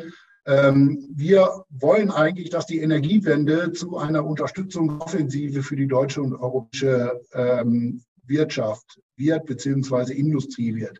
Das heißt, und das ist eben auch schon angesprochen, dass die enormen Zubauzahlen von Wind, äh, Photovoltaikanlagen, aber auch der Hochlauf von Wasserstoffwirtschaft, Batteriezellenfertigung, Netze, das soll äh, bei uns auf, dem, auf den heimischen Markt wirken, auf die heimische Wertschöpfung wirken sprich äh, äh, Deutschland und Europa. Das würden wir uns wünschen und dementsprechend müssen aus unserer Sicht eben auch Ausschreibungskriterien in der öffentlichen Vergabe äh, geändert werden, eben auch Förderkriterien angepasst werden. Wir haben jetzt ähm, ein, ein, eine ganz gute Erfahrung gehabt bei den Förderkriterien zu den Klimaschutzverträgen, wo schon an Bedingungen geknüpft wird, wie öffentliches Geld nur bei Mitbestimmung und Tarifbindung. Das finden wir einen sehr guten Ansatz. Der muss aber aus unserer Sicht auf jegliche Förderung ausgedehnt werden. Denn äh, wenn Industrieförderung bekommt, dann muss sie sich letzten Endes auch zu den Arbeitsplätzen bekennen, zum Standort bekennen und äh, hier äh, auf dem heimischen Markt ähm, letzten Endes investieren. Äh, letzter Punkt, den ich nochmal machen möchte, ist äh, die Frage Energiepreise. Da äh, haben wir ja zurzeit eine, eine sehr große Auseinandersetzung dazu, dazu und ähm, sagen, ähm, wir brauchen den Umbau auf erneuerbare Energien. Wenn der geschafft ist, dann werden wir auch vernünftige Preise für Strom zum Beispiel sehen. Aber bis dahin brauchen wir eine Brücke. Und ähm, diese Brücke ist aus unserer Sicht im Moment noch nicht da. Und deswegen laufen wir große Gefahr, dass energieintensive Industrie ins Ausland verlagert. Und dann, äh, und das sage ich auch klar, wird diese Verlagerung nicht dazu führen, dass dann im Ausland transformiert wird, sondern sie wird dazu führen, dass die CO2-Emissionen verlagert werden, indem die Produktion dann mit den herkömmlichen Produktionsmethoden dann im Ausland stattfindet. Und das müssen wir verhindern. Das müssen wir mit einer klaren Förderpolitik äh, äh, verhindern. Und äh, da muss ich ganz ehrlich sagen, ist das Paket, das Strompreispaket, was die Bundesregierung jetzt vorgelegt hat, nicht ausreichend und äh, erfordert aus unserer Sicht Nachbesserungsbedarf. Ähm, und ja, dieser Nachbesserungsbedarf kann eine Förderung sein. Und da sind wir wieder bei dem, wo Maximilian äh, eingeleitet hat, äh, nämlich der Frage Schuldenbremse. Ja, die muss unserer Sicht äh, dort aufgehoben werden, denn wir müssen investieren. Und äh, wir investieren lieber in den Klimaschutz und in die Umstellung der Industrie als in Klimafolgekosten. Äh, das ist äh, ja der Punkt, den ich als letztes noch machen wollte. Ich freue mich jetzt auf die Diskussion. Schönen Dank. Ja, vielen Dank. Auch super in der Zeit, gerade mal zwei Minuten über den Zeitplan drüber. Das ist äh, sehr, sehr gut bei fünf Speakern, muss ich sagen. Herzlichen Glückwunsch, habt ihr gut gemacht. So, ähm, ich will wir haben viel über das geredet, was erreicht ist, was noch nicht erreicht ist, auch über darüber, wie man damit spricht. Und eigentlich wollte ich bei dem Webinar noch einen Wirtschaftsvertreter dabei haben. Das hat aus einigen Gründen nicht geklappt. Deswegen mache ich aber jetzt mal was. Ich lese jetzt mal was vor. Und zwar aus einer Stellungnahme oder aus einem Brandbrief des, äh, des Deutschen Verbandes der Chemieindustrie, im VCI. Der ist übertitelt mit Deindustrialisierung stoppen. Und wahrscheinlich, wenn wir einen VCI-Vertreter hier hätten, würde er das auch sagen. Und ich will es euch mal vorlegen. Die EU setzt derzeit zu sehr auf Verbote und Überregulierung, obwohl die meisten ihrer Ziele bereits mit bestehender Gesetzgebung erreicht werden können. Rechtsgesetz Rechtsetzungsvorhaben der EU-Kommission, welche die Unternehmen zusätzlich belasten, sollten daher neu bewertet, auf ein unbedingt erforderliches Mindestmaß begrenzt werden. Die Bundesregierung muss sich in Brüssel für Reformen einsetzen, die Innovationen ermöglichen und Pauschalverbote verhindern. Also VCI sagt, weg damit, viel zu viel Regulierung, wir haben eigentlich schon alles, was wir brauchen. Das gebe ich jetzt hier gern mal in die Runde äh, zur Diskussion. Wir machen das jetzt in der Diskussion so von den schriftlichen Fragen. Ich rufe die schriftlichen Fragen dann auf, wie diese jetzt hier. Dann nutzt gerne das Handsymbol hier auf unserem Panel äh, zu melden. Ich nehme euch dann äh, nacheinander dran, weil jemand dazu mal was nicht sagen will, ist auch kein Problem. Müssen nicht immer alle fünf was sagen, dann kommen wir durch mehr Fragen einfach durch und wenn schon was gesagt ist. Ähm, also diese, diese, dieses Statement des VCI, äh, Jutta Paulus hat eine Hand oben. Ja, war ja klar, dass ich dazu was sagen will. Ne? Ähm, ja, also in der Tat spielen die wahrscheinlich darauf an, dass ja Deutschland zusammen mit anderen EU-Mitgliedstaaten, aber auch Norwegen war dabei, einen Vorschlag eingebracht hat zur Beschränkung der sogenannten PFAS, polyfluorierte Alkylverbindungen, besser bekannt als Ewigkeitschemikalien. Ähm, und diese, diese Stoffe sind vielleicht auch dem einen oder der anderen bekannt durch den Film Dark Waters mit Mark Ruffalo, der eine wahre Geschichte nacherzählt. Die sind, ich sage es jetzt mal so, im Großen und Ganzen problematisch. Schon allein deshalb, weil sie eben Ewigkeitschemikalien sind. Sprich, sie bauen sich nicht ab, sie reichern sich in der Umwelt an. Einige davon sind krebserregend, andere haben Wirkungen auf den Hormonhaushalt, wieder andere schädigen das, ähm, den Fötus im Mutterleib und so weiter und so fort. So, und die Industrie sagt jetzt, aber die sind doch so nützlich, die brauchen wir doch und tut so, als würde mit dem Vorschlag, der eingebracht worden ist, morgen alles pauschal verboten, obwohl das gar nicht so ist. Aber was wir halt, also was ich auch jedem sage, der mit diesem Thema zu mir kommt, ihr redet alle über die 8 Prozent, wo wir aktuell keine Alternative haben, aber lasst uns mal über die 92 Prozent reden der Anwendungen, wo wir Alternativen haben. Und ähm, ich glaube, was auch so ein bisschen untergegangen ist oder eine Weisheit, die verloren gegangen ist, ähm, Beschränkungen und Verbote fördern tatsächlich Innovation. Wie war das denn, als die USA damals gesagt haben, das mit dem Blei, das lassen wir jetzt aber mal sein? Ne? Als die gesagt haben, das mit dem Katalysator, das muss jetzt aber kommen, wir wollen saubere Luft, da war natürlich erstmal das Geschrei groß, aber lustigerweise hat es ja dann geklappt. Und zwar hat es deswegen geklappt, weil eine ganz klare Deadline da war, weil eine Planungssicherheit da war. Und dann wird natürlich auch Geld investiert, um zu forschen, um voranzukommen. Und wenn jetzt der VCI sagt, wir wollen nicht länger beschränkt werden, dann frage ich halt, wollen wir wieder zurück in die 70er und 80er, als der Rhein jeden Tag eine andere Farbe hatte? Ich glaube nicht. Soweit erstmal. Danke, Jutta. Dann als nächstes Sven Giegold. Was sagst du? Also erstmal, äh, solche Brandbriefe haben ihre eigene Ästhetik ähm, und äh, das gilt, glaube ich, auch für den, aber ähm, hinter, äh, dieser, hinter dieser dramatischen Sprache steht doch erstmal ein nachvollziehbares Problem. Bevor ich äh, mich in die Details äh, der Chemikalienregulierung äh, einlasse, ähm, glaube ich, dass dahinter steht, dass die energieintensive Industrie, zu der große Teile der Chemieindustrie zählen, dass die wirklich ein Problem haben. Und das hat Heiko auch gesagt.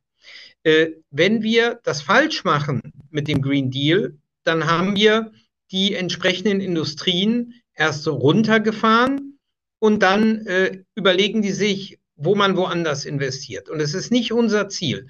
Und ich sage das äh, auch, auch für die Bundesregierung an der Stelle. Ich habe ja mit großem Interesse die öffentliche Debatte jetzt beobachtet seit dem Urteil des Verfassungsgerichts.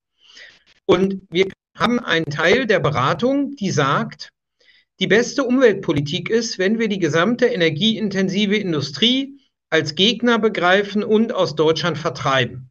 Äh, Im Grunde sagt das Veronika Grimm. Und in der Tat, die deutsche Klimabilanz sieht besser aus, wenn wir die energieintensiven Unternehmen, dazu gehört auch die Stahlindustrie und viele andere, wenn wir die möglichst schnell aus Deutschland vertreiben, den Markt, äh, ich bin jetzt mal ironisch, an der Stelle wirken lassen, die hohen Energiepreise einfach weitergeben. Die Bundesregierung macht nichts. Und dann wird das auch mit den Klimazielen in Deutschland einfacher. Das ist nicht, was wir wollen, sondern die Industrie, wir haben gesagt, wir stärken die Unternehmen, die investieren in nachhaltige Produktionsprozesse. Und zwar kurzfristig mit ähm, gezielter Unterstützung und mittelfristig dadurch, dass wir die Erneuerbaren so ausbauen, und den Zugang zu den niedrigeren Preisen ermöglichen und für die Zwischenzeit entsprechend ähm, äh, da die Brücke bauen. So, das war das Ziel unseres Hauses und wir, ähm, und das ist eine gemeinsame Herausforderung, die wir stehen müssen. Und es gibt einen Widerspruch, ähm, montags davon zu reden, dass der Green Deal sozial sein muss und Dienstag zu sagen, die Brutalität, äh, das ist eben Marktwirtschaft, das ist eben, so ist der Klimaschutz effizient, wenn wir das einfach durchziehen.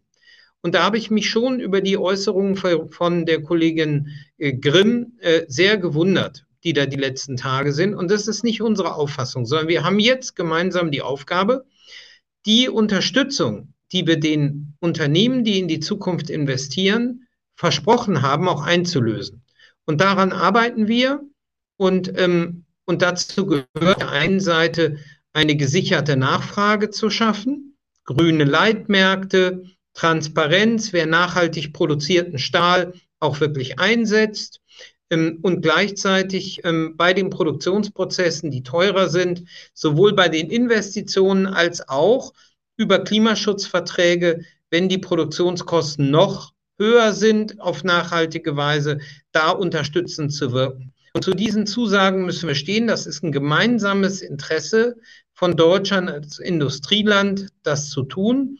Und wir suchen dafür Partner international durch eine aktive Handelspolitik, die nicht der Logik folgt, dass wir die Grenzen schließen und ähm, ökologisch äh, motivierte Handelspolitik Konflikte vom Zaum brechen, sondern die dat, dafür sorgt, dass die anderen Länder, die sich mit anderen Wegen auf den Weg machen, äh, dass wir das mit denen zusammen machen. Ein letzten Satz noch, weil Heiko ein paar Dinge, finde ich, gesagt hatte, die wir teilen. Wir brauchen mehr Verfahrensbeschleunigung in dem Bereich. Es, wir haben uns deshalb dafür eingesetzt, dass auch nachhaltige industrielle Produktionsprozesse in den Bereich des Net Zero Industry Acts aufgenommen werden. Das ist deshalb wichtig, weil äh, wenn die entscheidenden Unternehmen investieren wollen und dann warten die Jahre auf Genehmigung, dann wird das nichts mit dem Green Deal in der Industrie. Und ein letztes will ich noch sagen, auch so als kleine äh, Spitze. Ähm, ich habe ganz viel mit Unternehmen geredet die letzten Jahre und meine Erfahrung ist, viele von denen reden genauso wie Heiko, und zwar bis hoch ins Management über den Green Deal. Die wollen, das ist nur noch nicht bei jedem Spitzenverband in gleicher Weise ganz durchgeschlagen. Äh, aber wir haben aus der Wirtschaft sehr viel Unterstützung. Und das Ziel muss sein, um, eine, um das zu schaffen, was Luisa gesagt hat. Diejenigen, die den um gesellschaftlich das Ganze zum Erfolg zu machen, also Mehrheiten zu mobilisieren, ähm, gegen den Wind, äh, also du hast von der gesellschaftlichen Machbarkeit gesprochen. Dazu müssen wir es schaffen, die und die, die diesen Wandel wollen, zu unterstützen. Vom Investor vor Ort, der eine erneuerbaren Energieanlage auf sein Dach schraubt, bis hin zum großen Produzenten von industriellen Anlagen. Und wenn wir so und deren ArbeitnehmervertreterInnen, wenn wir die zusammenbringen, alle die wollen, dann haben wir auch eine gesellschaftliche Machbarkeit. Und dazu muss es uns gelingen, öfter mit denen zusammen uns öffentlich auch zu zeigen, äh, das, glaube ich, ist eine Herausforderung. Ich kann nur sagen, wir stehen zu den Zusagen, die wir gemacht haben und wir suchen jetzt nach Wegen mit den anderen Partnern in der Regierung, um die auch unter den neuen finanzpolitischen Bedingungen einlösen zu können, weil wir das auch dem deutschen ähm, Industriestandort schuldig sind. Und das brauchen wir, um den Green Deal überhaupt gängig zu machen. Äh, sonst werden unsere schönen Gesetze, Michael, zerrieben, bevor sie überhaupt begonnen haben zu wirken.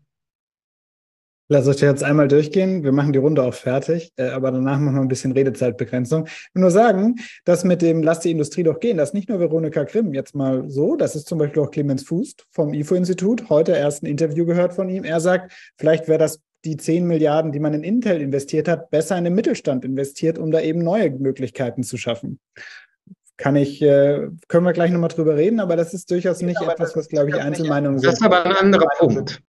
Ja, aber naja, aber ein Zusammenhang. Wir stehen drüber. Heiko erstmal. Ja, da du das jetzt vor meinem Beitrag gesagt hast, kann ich direkt darauf eingehen. Ja, ich glaube, das wäre nicht der richtige Weg, äh, hier auf die industriellen Strukturen äh, in Deutschland äh, verzichten zu wollen und dann darauf zu setzen, naja, andere Sektoren werden schon hochkommen. Ja, dann setzen wir halt auf das, was wir jetzt sozusagen für die Zukunft entwickeln. Ich würde eher immer auf einen, auf einen Mix von, von beiden setzen und ähm, wir haben ja die Möglichkeiten, äh, CO2-Ausstoß in den industriellen äh, Industrien oder in den industriellen Strukturen äh, letzten Endes zu reduzieren. Warum nutzen wir das nicht? Ja, wir müssen doch nicht äh, unnötigerweise äh, gut äh, bezahlte, äh, mit sozialen Standards versehene Industriearbeitsplätze äh, ziehen lassen und dann wieder schwer dafür kämpfen, dass wir genau diesen Zustand äh, wieder hinbekommen, wenn wir auch mit diesen industriellen Arbeitsplätzen äh, Klimaziele erreichen können. Ja, dann ich würde überhaupt keine Notwendigkeit sehen, äh, sozusagen äh, diese industriellen Strukturen äh, ziehen zu lassen. Und dann noch, noch ein Punkt zu der Frage Regulierung. Ähm, ich glaube, bei der Frage von Regulierung ist es immer die Aufgabe, sozusagen die beiden Schalen in Waage zu bringen, nicht zu viel Regulierung äh, zu machen, aber eben auch äh, Regulierung als Instrument zu nutzen, um Sachen anzuziehen. Und ich habe da eine ganz konkrete Erfahrung, äh, gerade bei der Reduzierung von CO2-Ausstoß gemacht. Der Emissionsrechtehandel, gerade in seiner neuen Form, der ja bis 2030 eine immense Verteuerung von den Zertifikaten vorsieht, hat dazu geführt, dass der Transformationsdruck, die Transformationsgeschwindigkeit in der Industrie noch zugeführt hat. Wir müssen immer aufpassen, dass wir nicht über den Kipppunkt hinüberkommen, wo Industrie dann abwandert. Ja, aber ich halte durchaus es für legitim, Regulatorik zu nutzen, um äh, eben auch Klimaschutz äh, ja, in Gang zu bringen, beziehungsweise schneller zu machen. Dankeschön. Äh, Micha und dann Luisa, ich mache das nach der Reihenfolge der Meldungen. Ich quotiere das jetzt mal nicht, nur damit ihr Bescheid wisst. Das ist jetzt mal Windhund. Äh, Michael. Okay. Ähm, vielleicht nur zwei Sachen dazu, weil wurde ja schon viel gesagt. Ich glaube, erstens, also die Chemieindustrie, aber insgesamt alle, wir sind ja jetzt einfach durch zwei riesengroße Krisen gegangen. Und ähm, also zuerst mit der Corona-Krise für die Industrie, äh, Chemieindustrie ist, hat die, hat das, äh, der, der, der teure Gaspreis natürlich nochmal besonders reingehauen. Und ich glaube sozusagen aus dieser irgendwie Erfahrung der Krisen und der Panik kommt natürlich dann auch so eine Sprache wie Deindustrialisierung und so weiter. Ich glaube sozusagen, wir müssen das total ernst nehmen. Aber die Antwort darauf ist, ja eigentlich Sicherheit geben. Und Sicherheit geben bedeutet dann eben Sicherheit in den Regulierungen, Sicherheit äh, zum Beispiel durch grüne Leitmärkte, also zum Beispiel durch Quoten, dass es dort Absatzmärkte gibt. Ich glaube, das muss passieren, um wieder eine Ruhe reinzubekommen. Und das Zweite, was ich sagen will, ist, also an dieses Argument von Ökonomen, äh, das ist ja dadurch begründet, dass sie sagen, es gibt in anderen Geografien vielleicht bessere Voraussetzungen für solche Industrien. Und der Unterschied ist ja, also die, und das mag ja stimmen, ich bin auch da, unbedingt dafür, dass wir diese Industrien hier halten. Ich glaube, das ist total zentral, damit der Green Deal funktioniert. Aber natürlich muss es eine Differenzierung geben zwischen europäischen und anderen Produkten. Und die Differenzierung ist eben, wenn wir es hinbekommen, Klimaneutralität, dieses eine bessere Technologie, ein, ein, ein, ein besserer Stahl, ein äh, also sozusagen ähm, ökologisch abbaubarere chemische Produkte. Das ist ja sozusagen dort, wo die Differenzierung stattfindet. Und das gelingt natürlich mit Regulierung, sowas anzureizen. Deswegen habe ich sozusagen, also es braucht etwas mehr Ruhe in dieser wirtschaftspolitischen Debatte, die ist, wie man an solchen Brandbriefen hört, ja sehr übersteigert. Ähm, und, äh, und trotzdem sozusagen sind wir dort ja gemeinsam, dass wenn die einzige Art und Weise, Grundstoffindustrie zu, zu halten, ist ja, dass wir eine europäische Unterscheidbarkeit schaffen. Dankeschön. Luisa. Ja, lustig, dass ausgerechnet ich in dieser Runde jemand bin, äh, die schon äh, zuletzt mit Veronika Grimm dazu einen gemeinsamen Gastvertrag geschrieben hat, unter anderem zu der Frage. Ähm, ich würde das, ich würde in den Raum werfen oder ich würde vorschlagen, sagen, die Axt oder sich bewusst zu machen, dass der Term Deindustrialisierung erstmal komplett nichtssagend ist. Ähm, war, sozusagen, es gab eine Zeit, da war Industrie sozusagen ja, nein, die entscheidende Frage heute. Wir haben Gott sei Dank haben wir es weiterentwickelt und wir können darüber sprechen, was zum Beispiel sind konkrete Arbeitsplatzbedingungen? Was, was brauchen wir, damit wir Lieferketten haben, die stabil sind und die sicher sind und nicht von der Autokraten abhängig sind? Also Arbeitsplatzqualität, Lieferketten, das sind interessante, ähm, das sind die, die entscheidenden äh, ähm, äh, Dimensionen. Es geht weiter. Es geht um Ressourcensicherheit. Es geht um erneuerbaren, äh, die Energiewende. Es geht um, aber auch um die Frage von sozialer Absicherung. Das heißt, unter welchen Bedingungen arbeiten denn Menschen wo? Ähm, was brauchen wir, damit in Deutschland zumindest zum Beispiel andere ähm, Indust oder andere Unternehmen, andere Konzerne, andere Produkte hergestellt werden können. Also da geht es um sowas wie eine Standortstabilität All das sind bedeutsame Faktoren dieser Debatte, aber pauschal das zu überschreiben mit Industrialisierung oder Deindustrialisierung, das ist sozusagen, man, man verschluckt letztendlich 30 Jahre wichtige und bedeutsame Transformationsdebatte mit einem Term, den ich zumindest noch nie proaktiv habe gehört, äh, vor allem in seiner Genese ähm, von sozusagen Transformationsforschern, Menschen, die sich proaktiv daran beteiligen, die Wirtschaft voranzubringen. Ich habe das Wort Deindustrialisierung oder jetzt diese neue Phase, in der das sagen, so sehr polemisch aufbereitet wurde, kennengelernt, ausschließlich von Menschen, die das genutzt haben, als so ein, als so ein äh, Bashing gegen Klimaaktivisten, die, äh, bei dem man dachte, man kann ihnen nochmal schnell einen Vorwurf machen, sie würden irgendwie die Arbeitsplätze wegnehmen. Und ich finde, es gibt überhaupt keinen Grund, sich auf diese, sagen, sich auf ein Niveau herabzulassen, bei dem man ganz, ganz, ganz bedeutsame Fragen, die auch sich ganz konkret um die Lebensrealitäten von einzelnen Menschen und um die äh, und um die Sicherheit von Demokratien drehen, auf einen einzigen Term zu reduzieren, bei dem letztendlich nichts hintersteckt. Ähm, und ich meine, wofür reden wir denn? Also, warum reden wir denn über eine Transformation? Warum reden wir vom ökologischen Umbau der Wirtschaft? Weil wir uns erlauben, differenziert darüber nachzudenken, wie sieht ein Wirtschaft, eine Wirtschaft, ein Wirtschaftsstandort der Zukunft aus? Dann müssen wir das zulassen, aber dann müssen wir auch äh, es uns immer wieder herausnehmen, präzise zu bleiben, konkret zu werden über, über, sagen, über, das, über die Substanz zu sprechen, worum es hier geht. Industrie ist kein Selbstzweck. Hinter Industrie steckt Freiheit oder einer bestimmten Industrie stecken Freiheiten, Sicherheiten, ähm, steckt eine Art von Wohlergehen oder auch Wohlstand. Darum soll es ja auch gehen, um Gottes Willen. Aber Herrgott, ich äh, fände es einen erschreckenden Erfolg von, von gewissen ähm, ja, von gewissen Fraktionen, die sich bisher nicht so richtig herausgestellt haben als ähm, eine solide Bank im wirtschaftlichen Umbau, wenn man sich da jetzt genau ähm, drauf herablässt. Mhm. Danke dir. Dann gehen wir jetzt mal in die schriftlichen Fragen. Also mit der Frage haben wir schon äh, auch viel beantwortet. Jetzt, äh, das machen wir jetzt so. Wie gesagt, ihr meldet euch weiterhin bitte versucht es bei einer Minute eure Antwort jeweils zu halten. Nicht alle äh, müssen äh, zu allem was sagen. Ihr kriegt dann alle genug Möglichkeiten. Jetzt fange ich mit der Top-Frage mal an.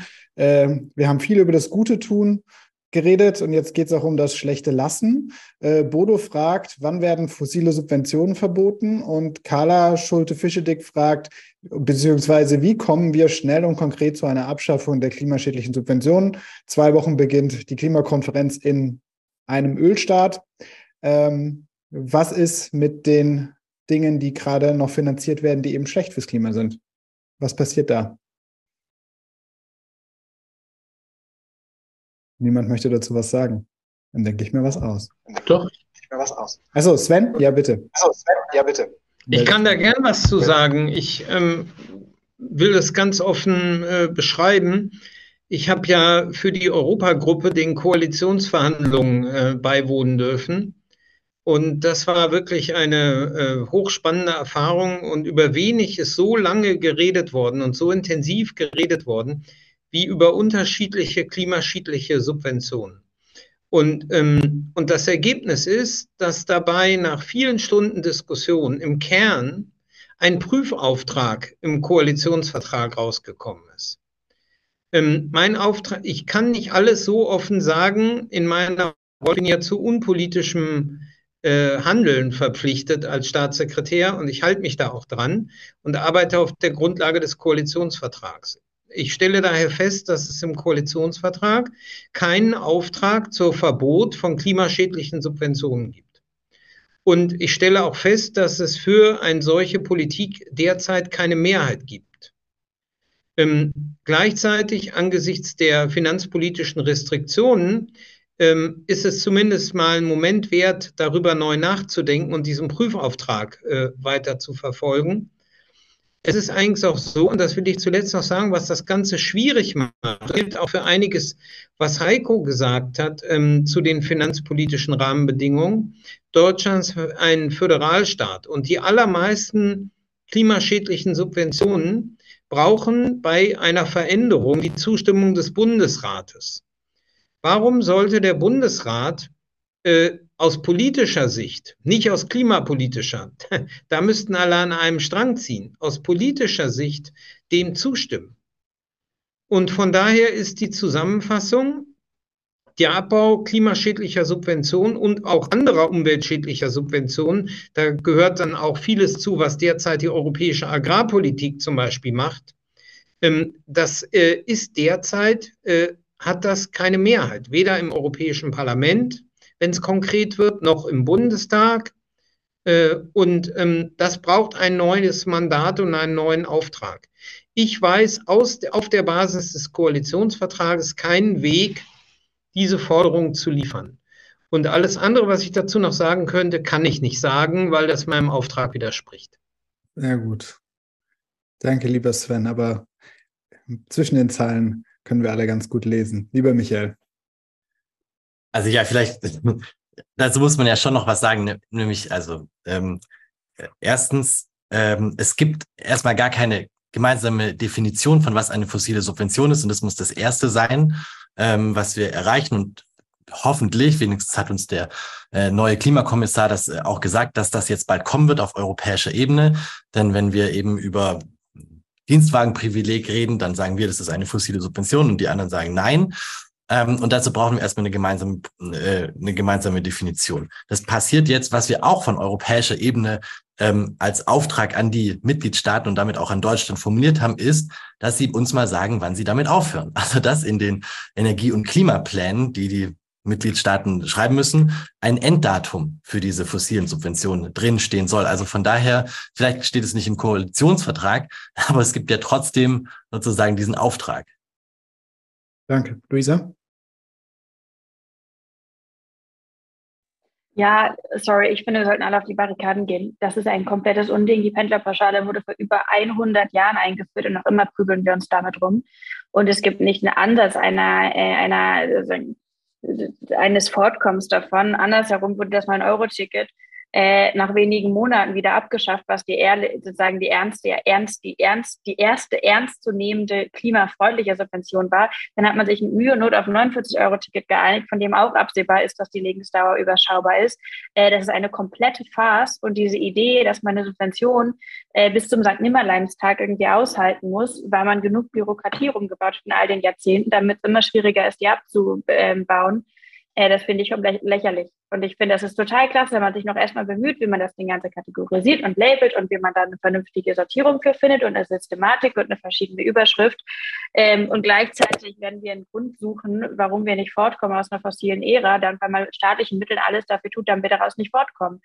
Und gleichzeitig wird an allen anderen Ecken und Enden gespart, sei es im sozialen Sinn, der Kultur, in der Arbeitsplatzsicherheit, äh, in der Gesundheit, sei es beim echten Klimaschutz, in der Transformation. Ich glaube, wenn man einen Grund sucht, um richtig wütend zu sein, äh, dann ist das ein richtig guter Grund. Und da können wir uns, glaube ich, alle ein sehr gutes Beispiel nehmen an den Kollegen in den Niederlanden, die dafür sehr erfolgreich mobilisiert haben. Und wenn wir uns da noch überlegen, dass zumindest ja einige Subventionen, wie die Geschichte mit dem Kerosin, ähm, äh, ja auch international geregelt ist oder zumindest europäisch relevant ist, ist das auch ein hervorragender Grund, eine europäische Öffentlichkeit zu, ähm, zu mobilisieren. Ähm, und ich kann es nur betonen, diese Subventionen, die meisten der, wie ich sie nennen würde, fossilen Subventionen, kommen aus einer Zeit, in der Emissionen mit Wohlstand und Wachstum gleichgesetzt mhm. wurden. Man hat Kerosin beendet, sozusagen die Kerosinsteuer abgelehnt, weil man Fliegen als Völkerverständigung zelebriert hat. Wir, wir sitzen hier mit 3000 Leuten in einem Zoom-Raum ohne irgendeine Fliegerei. Wir können Völkerverständigung mittlerweile anders machen und Frieden geht auch ohne ähm, Flugzeug mittlerweile. Das heißt, auch da kommt vieles zusammen. Jutta hat zurückgezogen. Ich will noch sagen, ich finde bei klimaschädlichen Subventionen, das ist, finde ich, auch eine total Glaubwürdigkeitsfrage des Ganzen, weil äh, die Menschen, wenn ich mit meiner Familie rede und die, man, die hören immer noch, ja, warum wird das denn subventioniert? Ihr wollt doch das äh, alles ganz anders machen. Das ist ja auch richtig so. Warum geht da Geld rein? Das verstehen die Leute nicht. Also das ist, glaube ich, wirklich eine Glaubwürdigkeitsfrage, ähm, wenn man das, wenn man das richtig, äh, richtig auch, auch erklärt.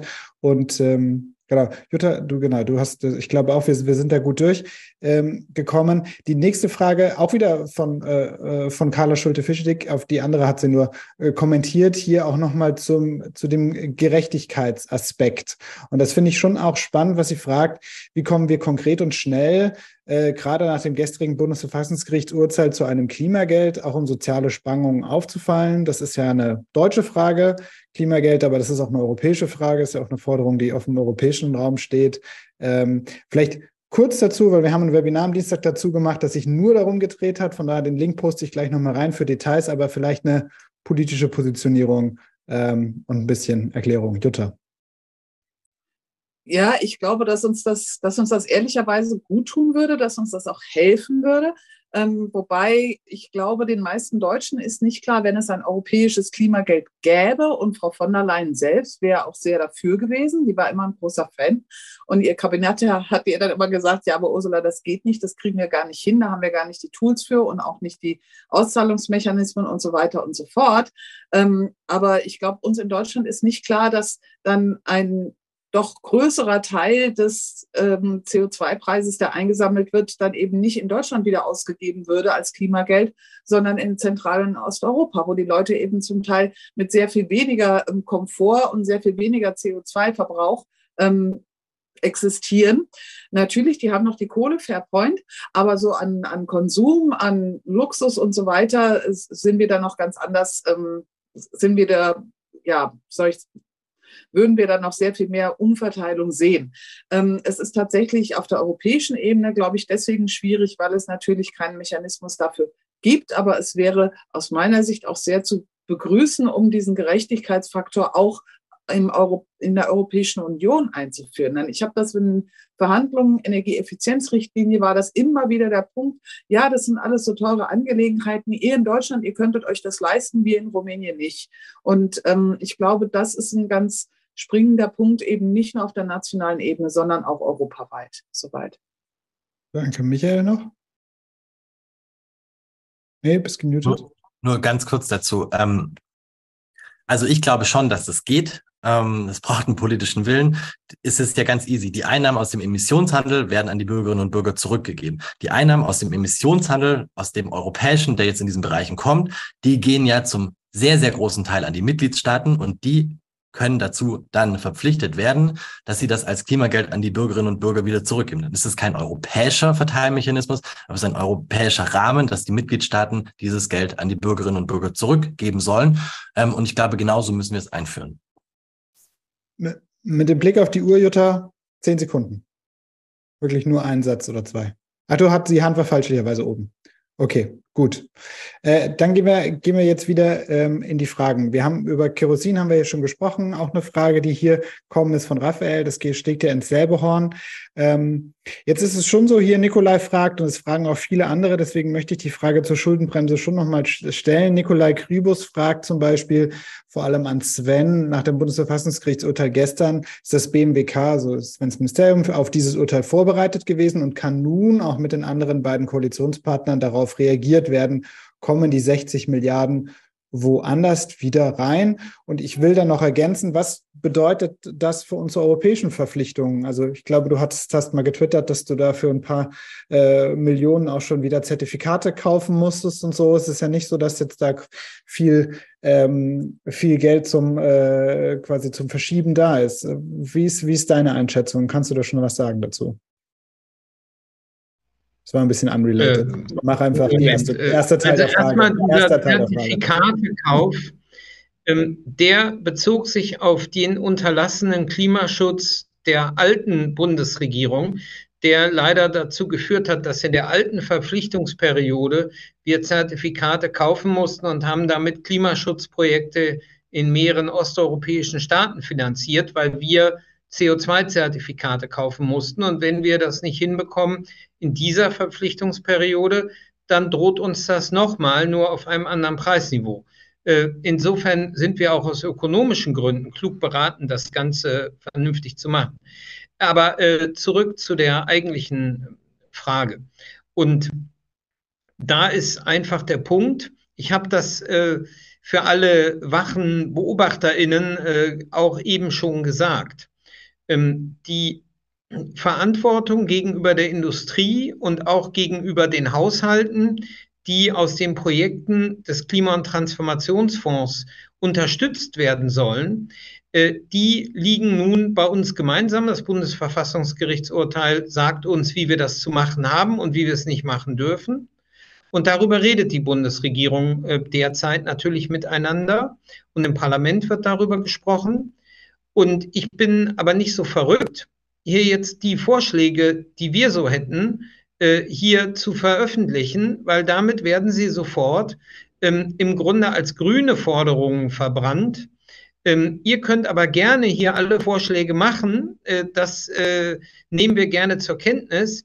Aber äh, ich werde mich an diesem Ding jetzt nicht beteiligen, äh, weil es die Chancen nicht erhöht, dass wir da ankommen. Ich finde nur, dass wir den Industrieunternehmen, die sich auf den Weg gemacht haben und die jetzt erwarten, dass wir äh, unsere Zusagen auch halten können, dass wir, dass das ein gemeinsames Interesse ist, deshalb habe ich das auch so betont, dass die energieintensive Industrie, die sich in die Transformation aufmachen will, dass ein gemeinsames Interesse äh, von uns ist, das zu realisieren, genauso die Haushalte zu unterstützen, die sich abkehren von den fossilen Energien und so weiter. Es sind ja viele Elemente drin äh, in dem Fonds. Allerdings eins kann ich nicht versprechen. Es wird nicht äh, Manna vom Himmel regnen, sondern im Moment gibt es kein Klimageld, weil wir äh, kein, einen Auszahlungsmechanismus haben, das überhaupt an alle Bürgerinnen und Bürger auszahlen zu können. Ich glaube, es ist wichtig, auch für die Zukunft des Klimagelds, dass es so gemacht wird, dass wir nicht nur jedem und jeder das Gleiche zahlen können, sondern dass wir soziale Unterschiede berücksichtigen können weil ein Klimageld, das für alle gleich hoch ist, womöglich denjenigen, die wirklich Probleme bei der Transformation haben, äh, nicht gezielter helfen zu können. Deshalb ist entscheidend, dass dieser Auszahlungsmechanismus äh, auch, anders als das bei der Energiekrise war, Differenzierung ermöglicht. Daran arbeiten wir derzeit in der Bundesregierung. Und Michael hat zu Recht gesagt, die zusätzlichen Belastungen für die Haushalte aus dem Emissionshandel kommen ab 01.01.27. Daher sollten wir uns jetzt vor allem darauf konzentrieren, in Wirtschaft und bei den Haushalten denjenigen zu helfen, die besondere Belastungen haben. Und erst wenn der Emissionshandel in die Breite gezogen wird, wirklich in großem Maße mit den Auszahlungen zu beginnen. Abgesehen davon können wir es bisher technisch gar nicht. Also das Klimageld bleibt eine wichtige und richtige Forderung, an der wir arbeiten. Und gleichzeitig müssen wir gerade jetzt im Lichte dieser Forderung die Prioritäten richtig setzen. Und das machen wir aber als Bundesregierung gemeinsam. Und ähm, Europe Calling ist ja viel gelobt worden aber noch führen wir unsere Verhandlungen hier nicht in deinem Webinar, Max. Äh, das wird dadurch auch nicht besser. Also ich bitte dich, Robert Habeck hat letztens auch was ausgeplaudert, dann kannst du das ja auch. Gut, äh, Heiko. Äh, Robert Habeck ist Vizekanzler, ich bin nur Staatssekretär. Das musst du dann äh, hm. schon unterscheiden. Sehr gut, dann weißt du Bescheid. Heiko, äh, würde ich gerne dazu holen und weil wir jetzt quasi an unserer, an unserer äh, fixen Grenze gleich sind, will ich dir noch eine Frage äh, mit reingeben, die ich, die ich hier äh, auch, äh, die finde ich Hoffnung macht und die ich in Gesprächen auch immer wieder, wieder höre. Marcel Kostmann fragt, wenn wir mal vom Worst Case ausgehen und wir eine konservative rechte Legislatur im Europaparlament nach der Wahl bekommen, glaubt ihr, in der Wirtschaft und Industrie ist der Dominostein bereits gefallen, sodass die Transformation zur CO2-Neutralität unumgänglich ist? Oder könnte die neue Regierung da noch massiv blockieren? Also die Frage, ist die Industrie jetzt Anführungsstrichen auf den Pfad eingeschwenkt und ist das jetzt eine Bahn? Ähm, oder könntet ihr vorstellen, wenn jetzt alles wegfallen würde, rechte Regierung, Green Deal wird rückabgewickelt, würde die Industrie auch wieder rückabwickeln? Wir sind im, im, am Einstieg in diese Transformation. Ja, erste äh Investitionsentscheidungen sind getroffen, erste Prozesse werden umgestellt. Äh, da kann man aber auch wieder aussteigen. Ja, so und äh, dementsprechend ist das durchaus noch fragil und wir kämpfen dafür, dass dieser Pfad nicht nur begonnen, sondern fortgesetzt wird und zwar bis zum Ende fortgesetzt wird, dass wir hier alle unsere Produktionskapazitäten auf grüne Produktion umstellen. Das ist unser Ziel, dafür kämpfen wir uns und äh, dafür setzen wir uns auch für die entsprechenden Rahmenbedingungen ein. Und äh, um nochmal auf das Thema von eben zurückzukommen, ich glaube, das war gestern kein guter Tag für die Förderung von Transformation hin zu äh, klimaneutraler Produktion, ähm, was, was dort vom Bundesverfassungsgericht entschieden wurde. Und äh, ich bin weit davon entfernt, den Bundesverfassungsgericht zu kritisieren. Aber wenn man auf der einen Seite Klimaziele in einen verfassungsmäßigen Rang hebt, dann aber sozusagen die Finanzierung dessen untersagt, ähm, ist, löst das zumindest schon mal ein paar Fragezeichen bei mir aus. Und ich finde, es äh, kann nur eine Antwort äh, darauf geben, nämlich äh, dass man äh, die Schuldenbremse zumindest für klimapolitische Aktivitäten in Frage stellen muss. Und äh, da bin ich wieder bei dem, wo ich meinen Vortrag mit beendet habe. Lieber jetzt in Klimaschutz investieren, als nachher Klimafolgekosten zu bezahlen. Ja, danke schön. Luisa und dann Micha. Ich halte mich ganz kurz. Ich glaube, anders es lohnt sich sehr, Klimaschutz als nicht länger als Ob-Frage, sondern als Wie-Frage zu verstehen. Es ist alles entscheidend, wie schnell und wie gerecht unsere ähm, Bemühungen sind. Und das heißt, ähm, unabhängig davon, ob eine Industrie umschwenkt, ob Konzerne sagen, sich auf den Weg machen, ist die nächste Legislatur auf europäischer Ebene diejenige, die entscheidet, kann das eine Geschwindigkeit annehmen, die relevant uns in die Nähe von unseren globalen Zusagen bringt. Und sie wird auch mit darüber bestimmen, ob das in einer Art und Weise passiert, dass wir Gesellschaften zusammenhalten können, dass wir Communities zusammenhalten können, dass Menschen sich abgeholt und mitgenommen fühlen, abgesichert ähm, sein können dadurch. Das sind die ganz, ganz, ganz entscheidenden ähm, Faktoren. Und das ist, ich habe das vorhin ja so ein bisschen angeschnitten. Ich glaube, ich würde das tatsächlich als eine Art äh, programmatischen Fehler bezeichnen, dass äh, wir da zu spät, als, auch als zivile Öffentlichkeit, ähm, umgeschwenkt sind äh, von bitte macht Klimaschutz zu wie macht ihr Klimaschutz. Dankeschön, Micha. Also ich glaube schon, dass wir gute Leitplanken gelegt haben, die diese Kipppunkte bedeuten könnten. Also, dass die Industrie auf dem Weg ist, Gewerkschaften und so weiter, USA, China gehen da alle rein. Aber ich glaube nicht, dass es jetzt am Ende egal ist, welche politischen Mehrheiten es gibt. Sozusagen die Konservativen mobilisieren damit, dass sie sagen, Klimaschutz ist zu viel. Das ist sozusagen ein Thema von ihnen. Und es wird am Ende politisch entschieden. So, und das ist noch nicht klar. Und ich glaube, die nächste Europawahl ist genau der Punkt, wo das entschieden wird. Und deswegen ist es so wichtig, dass es sozusagen bis dorthin eine andere Dynamik gibt. Und die, die brauchen wir jetzt. Und dazu brauchen wir diese gesellschaftliche Machbarkeit, ähm, äh, von der Luisa gesprochen hat. Dazu brauchen wir sozusagen diese verschiedenen Player, die Gewerkschaften, Zivilgesellschaft, die Unternehmen, damit das abgesichert wird und weitergeht und damit es eben nicht zurückgeht. Dankeschön. Bevor, Jutta, bevor ich dich dran nehme, wir haben gesagt, äh, 19.30 Uhr machen wir die Klippe für den, für den ersten Teil und dann geht es ja dann noch gleich weiter mit allen, die da bleiben können, weil ich glaube, Heiko muss raus. Deswegen würde ich erstmal sagen, Heiko, ganz herzlichen Dank. Ich weiß nicht, Luisa, ob du noch ein bisschen drin bleiben kannst äh, für Fragen.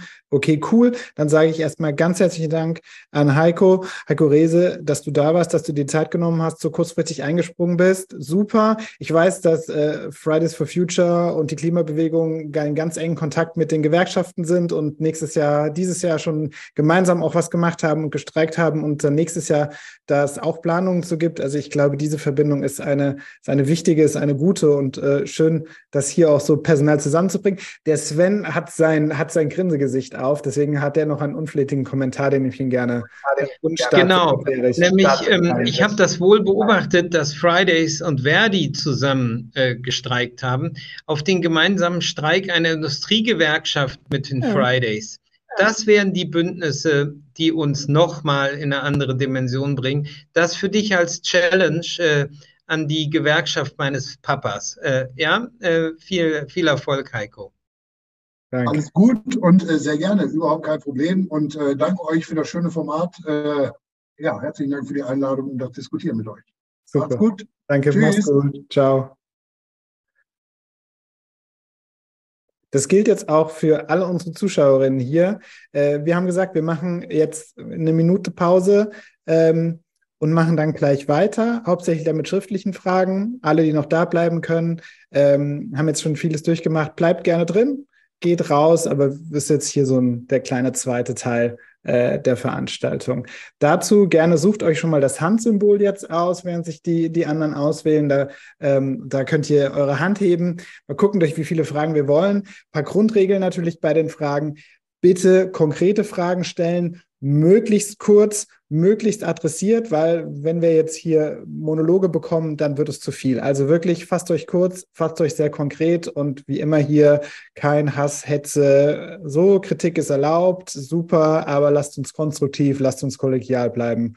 Ähm, bei den, bei den Redebeiträgen und bitte beschränkt euch auch auf quasi das, das Thema des heutigen Abends, äh, äh Klimaschutz, Klimapolitik, Industriepolitik und der Green Deal. Soweit dazu. Jetzt hat aber Jutta noch mal das Wort. Genau, jetzt sind wir nämlich genau wieder an dem Punkt. Genau, jetzt, jetzt sind wir wieder genau an dem Punkt. Ich habe ja in dem Einladungstext, den ich für dieses Webinar gemacht habe, ähm, geschrieben Green Deal oder Climate Deal. Und jetzt reden wir heute Abend auch wieder über Climate Deal. Und wir reden nicht über Green Deal. Wir reden nicht darüber, wie kriegen wir die Umweltverschmutzung in den Griff. Wir reden nicht darüber, wie kriegen wir ähm, die Ökosystemzerstörung in den Griff. Wir reden nicht darüber, wie können wir die Landwirtschaft transformieren. transformieren. Wir reden eben nicht über den Green Deal, sondern wir reden über den Climate Deal. Und das finde ich ein bisschen erschreckend angesichts des Settings, was wir eigentlich hatten. Aber es sagt halt auch viel darüber aus, wie der Green Deal einfach erfolgreich als Climate Deal geframed wurde. Mhm. Und auch über die Fragen. Also das ist ja so, ich äh, versuche ja die Fragen einzubringen. Also unter den Top-Fragen zum Beispiel dazu ist es, glaube ich, ist es eine, durchaus auch eine Wahrnehmungssache, ähm, äh, auch, auch von Seiten der, der Bürgerinnen und Bürger. Von daher ist ja, es ist gut, dass du das äh, nochmal sagst. Ähm, ich glaube, das ist etwas, über was man auch äh, diskutieren, reden kann und das tun wir jetzt. Ähm, jetzt haben wir hier ganz, ganz viele Hände. So, ich versuche das Ganze auch mal abwechselnd äh, zu quotieren. Ich fange mal an mit Anna-Maria Böck. Anna-Maria, du hast die Spracherlaubnis und darfst dich unmuten und eine kurze, konkrete Frage stellen. Das ist am Anfang, hakt das dann immer ein bisschen. Anna-Maria, nein, Anna-Maria kann noch nicht äh, sprechen. Dann nehme ich hier, ich lasse das mal an, dann nehme ich Andrea Günther mal mit dran. Andrea, kannst du dich entmuten, entstummen und etwas fragen? Ich mache jetzt erstmal eine Frauenrunde, bis eine der Frauen was sagen kann. Immer noch nicht. Bettina Ponsong nehme ich mal dazu. Bettina, ja, Bettina. Hört ihr mich? Ja, wir hören dich. Bitte, deine Frage. Ich möchte was zu Frau Neubauer sagen. Ich fand das total wichtig. Sie haben das nur am Anfang ganz kurz gesagt. Ich habe es auch geschrieben, glaube ich. Kommunikation ist alles und wenn wir die Wähler sozusagen nicht auf die Seite kriegen, äh, ich bin manchmal total erschrocken, wenn ich mich umhöre, auch bei Jüngeren in meiner Familie, wie wenig die davon wissen wollen. Das ist so, und ich finde, darüber muss es viel mehr positive Sprechs geben, schöne Geschichten, gute Geschichten, Schulen, Kindergärten, äh, sowas äh, fehlt mir total. Und ja, Okay, das wollte ich einfach als Statement irgendwie sagen. Und da fehlen mir, da fehlen mir einfach Sachen. Ich finde, dass Populisten schon wieder die Oberhand gewonnen haben und das übernehmen. Und das, äh, das finde ich total schade. Das sind vertane Chancen. Super, vielen Dank dir. Ich nehme jetzt mal, nehme mal drei Frauen jetzt mal dran für die erste Runde und dann, dann, dann könnt ihr gerne kommentieren. Judith Iwan habe ich hier noch auf der Liste. Macht das hier einfach Judith, ja? Hallo? Ja. Hallo, hören Sie mich? Hallo. Ja, sehr gut, schieß los. Okay, äh, mein Anliegen ist die Bauwirtschaft, die ja auch für einige ähm, äh, Probleme zuständig ist. Äh, 40 Prozent, glaube ich, CO2, ähm, Ressourcen etc., Abfall. Ähm, wie ist denn da äh, auf europäischer Ebene da die Planung? Also es gibt, es gibt das neue Bauhaus, aber mein ähm, Anliegen ist da Umbau statt Neubau. Ähm, äh, Stopp den Flächenfraß. Gibt es da irgendwelche Initiativen? Würde mich mal interessieren. Judith, vielen Dank. Dann nehme ich als dritte Rednerin noch Doris Jentsch drauf. Doris, genau, hat ja, auch. Kann man mich hören? Ja, kann man. Schieß los. Super. Ähm, was mir auffällt, es geht eigentlich in eine ganz ähnliche Richtung wie die vorige Frage. Ähm, auch die Artenkrise ist etwas, was in der Bevölkerung eigentlich null angekommen ist. Wie können wir das so transportieren, ähm, dass es zum einen ankommt als Krise und zum anderen aber so, ähm, das können wir anpacken, das müssen wir anpacken. Ich sehe jetzt zum Beispiel wieder in den neuen Eckpunkten Koalitionsvertrag Hessen, dass es null vorkommt. Das ist schon ziemlich erschreckend. Mhm. Danke dir, Doris. Gut, dann würde ich sagen, ähm, Narrative, Kitas, Everyday Life, Bauwirtschaft und Artenkrise. Ähm, meldet euch gerne, wir gehen einmal durch. Jutta hat die Hand schon oben. Nee? Nee, hat sie nicht, dann darf Luisa. Seid jetzt alle gemutet. Genau, unmuten ist immer eine gute Idee. Also, ähm, doch, ja, wenn okay. ich wüsste, wie man das gut kommunizieren kann, dann wäre mir ja schon viel geholfen. Also ähm, ich stehe ja vor dem gleichen Problem. Ähm, und das, diesen irren Kampf, den wir uns Nature Restoration Law hatten, also was ja schon Gesetz zur Wiederherstellung der Natur. Ne? Wie kann man so, sich so einen Namen ausdenken? Deswegen habe ich es immer Gesetz zur Rettung der Natur genannt, weil es ja darum geht, dass wir eben das, was uns erhält, tatsächlich auch bewahren wollen. Ne? Weil sauberes Trinkwasser ist schon eine schöne Geschichte. Und ähm, wie man das kommuniziert, also es gibt einige wenige, die auch auf Social Media unterwegs sind und versuchen da ein bisschen mehr Bewusstsein für zu schaffen. Aber bei ganz vielen Menschen ist irgendwie immer so, ja, ihr kümmert euch um irgendwelche Kröten und es ist doch vollkommen egal. Also mir fehlt da auch selber so ein bisschen das Storytelling und es ist mir noch niemand begegnet, der das so hätte rüberbringen können, dass man es dass man's, ähm, auch ich sage jetzt mal, bei denen versteht, die sich nicht unbedingt dafür interessieren. Also es gibt tolle Bücher dazu, Frauke Fischer, was hat die Mücke je für uns getan? Ein wunderbares Buch, ähm, wo das ja auch nochmal deutlich wird, ne? weil es gibt eine bestimmte Mücke und die bestäubt Theobroma Kakao. Das heißt, ohne diese Mücke keine Schokolade. Das hat die Mücke je für uns getan. Aber das ist tatsächlich ein, ein Riesenproblem. Ähm, zu der anderen Frage mit Bauen, ja, es gibt diese neues europäisches Bauhaus-Initiative, wo aber hauptsächlich Geld hinten dran gelegt ist und es geht um klimafreundliches Bauen, aber von Flächenverbrauch ist da, glaube ich, leider auch nicht die Rede. Das war's schon. Luisa und dann Sven.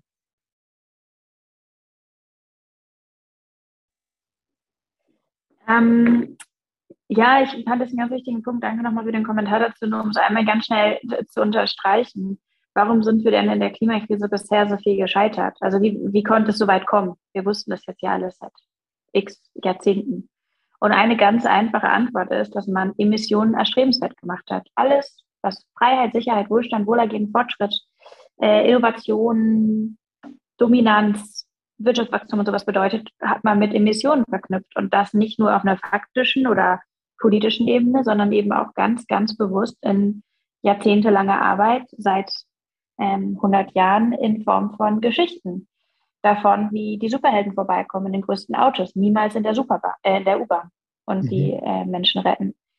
Und äh, wie das, was alles was interessant ist, natürlich auch mit großer Geschwindigkeit zu tun, aber niemals ähm, in einem besonders schnellen Fahrrad, dann immer mit einem besonders schnellen Auto, dann einem besonders schnellen Schiff. Und das äh, äh, wenn alles hart auf hart kommt, wie wir das x-fach in Hollywood gelernt haben, wenn es hart auf hart kommt, dann kommt ein Mann mit einer Maschine und rettet uns. Es kommt niemals eine junge Bewegung mit einer politischen Überzeugung und schlägt vor, dass wir mal ein bisschen halblang machen mit dem Verbrauch und der Zerstörung von unseren Ressourcen. Ähm, so, und diese ganzen, diese ganzen Geschichten, eine fossile Erzählart der Welt, die ähm, die, die auch in uns ja sozusagen Sehnsüchte weckt. Auch ich wollte mal Roadtrips machen und nie Interrail, weil ich natürlich die ganzen Filme kannte und Geschichten kannte vor den Mädels, die durch die Prärie rasen und so und die Männer und so. Ähm, so, das ist ja auch in uns und das macht etwas. Das heißt, wenn wir über das ökologische Projekt sprechen, dann müssen wir uns auch immer fragen, was ist unsere Gegenerzählung, was ist unsere Geschichte, was, wie sieht ähm, eine erstrebenswerte, eine sehnsuchtserweckende, eine verträumte, eine ästhetische äh, Alternative aus? Und in, entsprechend verstehe ich das ökologische Konzept mindestens anteilig oder äh, sozusagen zumindest zur Hälfte, würde ich fast eher sagen, als ein Kulturprojekt, als ein Identitätsprojekt, als eine große Frage von, äh, wie schaffen wir es, die besseren Geschichten zu erzählen, die Menschen anders für sich einnehmen und begeistern. Dankeschön. Sven, ich hoffe, du sagst was zum Bauen, weil aus dem Haus des Heizungsgesetzes, ich glaube, dieses Thema erzeugt bei dir physische Reaktionen. Ja?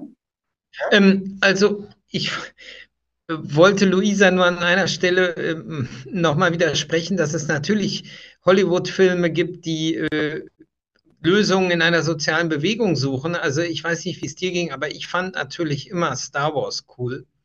Und äh, das war die Rebellion. Äh, und ich fand die Jedis auch immer äußerst ästhetisch. Und, ähm, und die haben äh, gegen das Imperium gekämpft. Ähm, ich würde das da als können wir uns jetzt streiten, ob Star Wars eine soziale Utopie oder eine industrielle Weitererzählung der Männer ist, die mit den Maschinen kommen. Aber die Star Wars, das Star Wars Battle ist, wenn das können wir anders vielleicht auch mal zu Ende führen. Also äh, in der Tat wäre eine interessante Debatte, aber ich finde das Spannende ja gerade, dass die Kraft der Jedi eben nicht aus der Maschine kommt, sondern aus etwas viel Tieferem. Und das ist das Essential und Mystische an dem Ganzen, und, ähm, aber wir können gerne im Rahmen des evangelischen PredigerInnenstreits äh, dann gerne das nochmal ausdiskutieren. Aber ich finde jedenfalls, dass äh, die Kraft da eben gerade nicht aus der Maschine kommt und dass gerade zentrale ähm, Personen dort auch natürlich Frauen sind. Und, ähm, aber äh, to be continued und dass da eine Bias ist, äh, in der Richtung, wie du sagst, würde ich auch sofort mitgehen. Aber, aber trotzdem ist es eine Bewegung, der man sich anschließen kann und wo die Kraft der vielen am Ende das Imperium niederringt. Äh, und ähm, äh, so, aber das wollte ich nur gesagt sagen. Ich äh, habe ein gewisses Sci-Fi-Fandom. Äh, äh, so, dann ähm, aber zur Bauwirtschaft. Es gibt natürlich, gab einen konkreten Gesetzesvorschlag, die Europäische Bauprodukteverordnung. Und das ärgert mich, weil die ist ähm, im Rat halbwegs so beschlossen worden, wie der, die Kommission sie vorgeschlagen hat. Das ist ein äh, Regelrahmen, in dem Produkte, die am Bau eingesetzt werden, ökologischer werden soll. Im, im Parlament äh, hat ein Berichterstatter, der selber aus der Bauwirtschaft auch kommt, das Ding äh, total verhunzt. Und vielleicht sagt ihr zwei da nochmal was zu. Das ist wirklich ganz bitter, dass gerade der Bauprodukte-Vorschlag äh, aus dem Parlament sehr verwässert gekommen ist und wir jetzt im Trilog äh, als Mitgliedstaaten re ökologisch retten müssen, was zu retten ist. Ähm, das ärgert mich sehr. Äh, und ähm, was Flächenverbrauch angeht, Äh, das ist keine europäische Kompetenz, da kann die EU nur wenig machen. Ähm, aber äh, und äh, der, dagegen das europäische Bauhaus nur als Klimaprojekt zu denunzieren, das finde ich schon ein bisschen frech. Also das ist auch eine geistig total interessante Idee. Die machen ganz viel Holzbau, bauen mit nachwachsenden Rohstoffen. Das ist nicht nur Klimaschutz, sondern das ist ein ästhetisch und äh, auch ähm, ökologisch avanciertes Projekt, das dringend äh, weitergeführt werden sollte. Und ähm, ansonsten äh, stimmt es, gerade in der Bauwirtschaft haben wir einen hohen ökologischen Rucksack durch den Einsatz von Stahl und Zement. Und äh, das Interessante ist jetzt, dass wenn das unökologisch hergestellt wird, was in der Regel der Fall ist, dann wird das in Zukunft eben mit entsprechenden zu zahlenden äh, Zertifikaten belegt werden. Und damit wird das ökologische Bauen relativ billiger zu dem traditionellen, energieintensiven, klimaschädlichen Bauen. Äh, daher haben wir da schon was geschafft. Und bei der Bauprodukteverordnung, das ist echt ein Ärgernis, äh, um das nochmal hier zu sagen. Wobei ich jetzt ja mal ketzerisch da zurückfragen will, Sven, bei den Zinsen und dem Einbruch in der Bauwirtschaft müssen wir gar nicht über Bauprodukte sprechen. Es wird ja gerade de facto nicht gebaut und nicht saniert. Also da haben wir Einbrüche von 50, 60 Prozent. Das ist ja nochmal. Sag nur. Ja, aber gerade der, das nachhaltige Bauen, der, die Holzrahmenbauweise hat sich relativ weniger verteuert. Und, ähm, und das ist eine relativ kostengünstige Art des Bauens, wenn man es vernünftig macht. Aber Achtung, Lobby, ich habe früher äh, im ökologischen Baubereich auch gearbeitet, einige wissen das. Ähm, unser ökologisches Zentrum in Pferden ist da nach wie vor schwer aktiv. Ähm, ich habe da keinerlei Interessenskonflikte, aber ich habe diesen Hintergrund. Daher habe ich was übrig für Bauen mit nachwachsenden Rohstoffen. Und da geht total viel mit relativ wenigen Kosten. Äh, und, ähm, und dass das äh, bisher nicht sehr unterstützt wird, wie es sollte, das ist höchst ärgerlich. Ähm. Danke dir nochmal dazu. Jutta, gerne kurz und dann nehme ich nochmal drei Fragen rein. Ja, ganz kurz. Ähm, ich habe interessanterweise mit einigen Menschen ähm, mich unterhalten, die nachhaltige Waldwirtschaft betreiben. Ähm, Lübecker Stadtwald und so. Ne? Ich weiß nicht, wer es kennt, lohnt sich auf jeden Fall.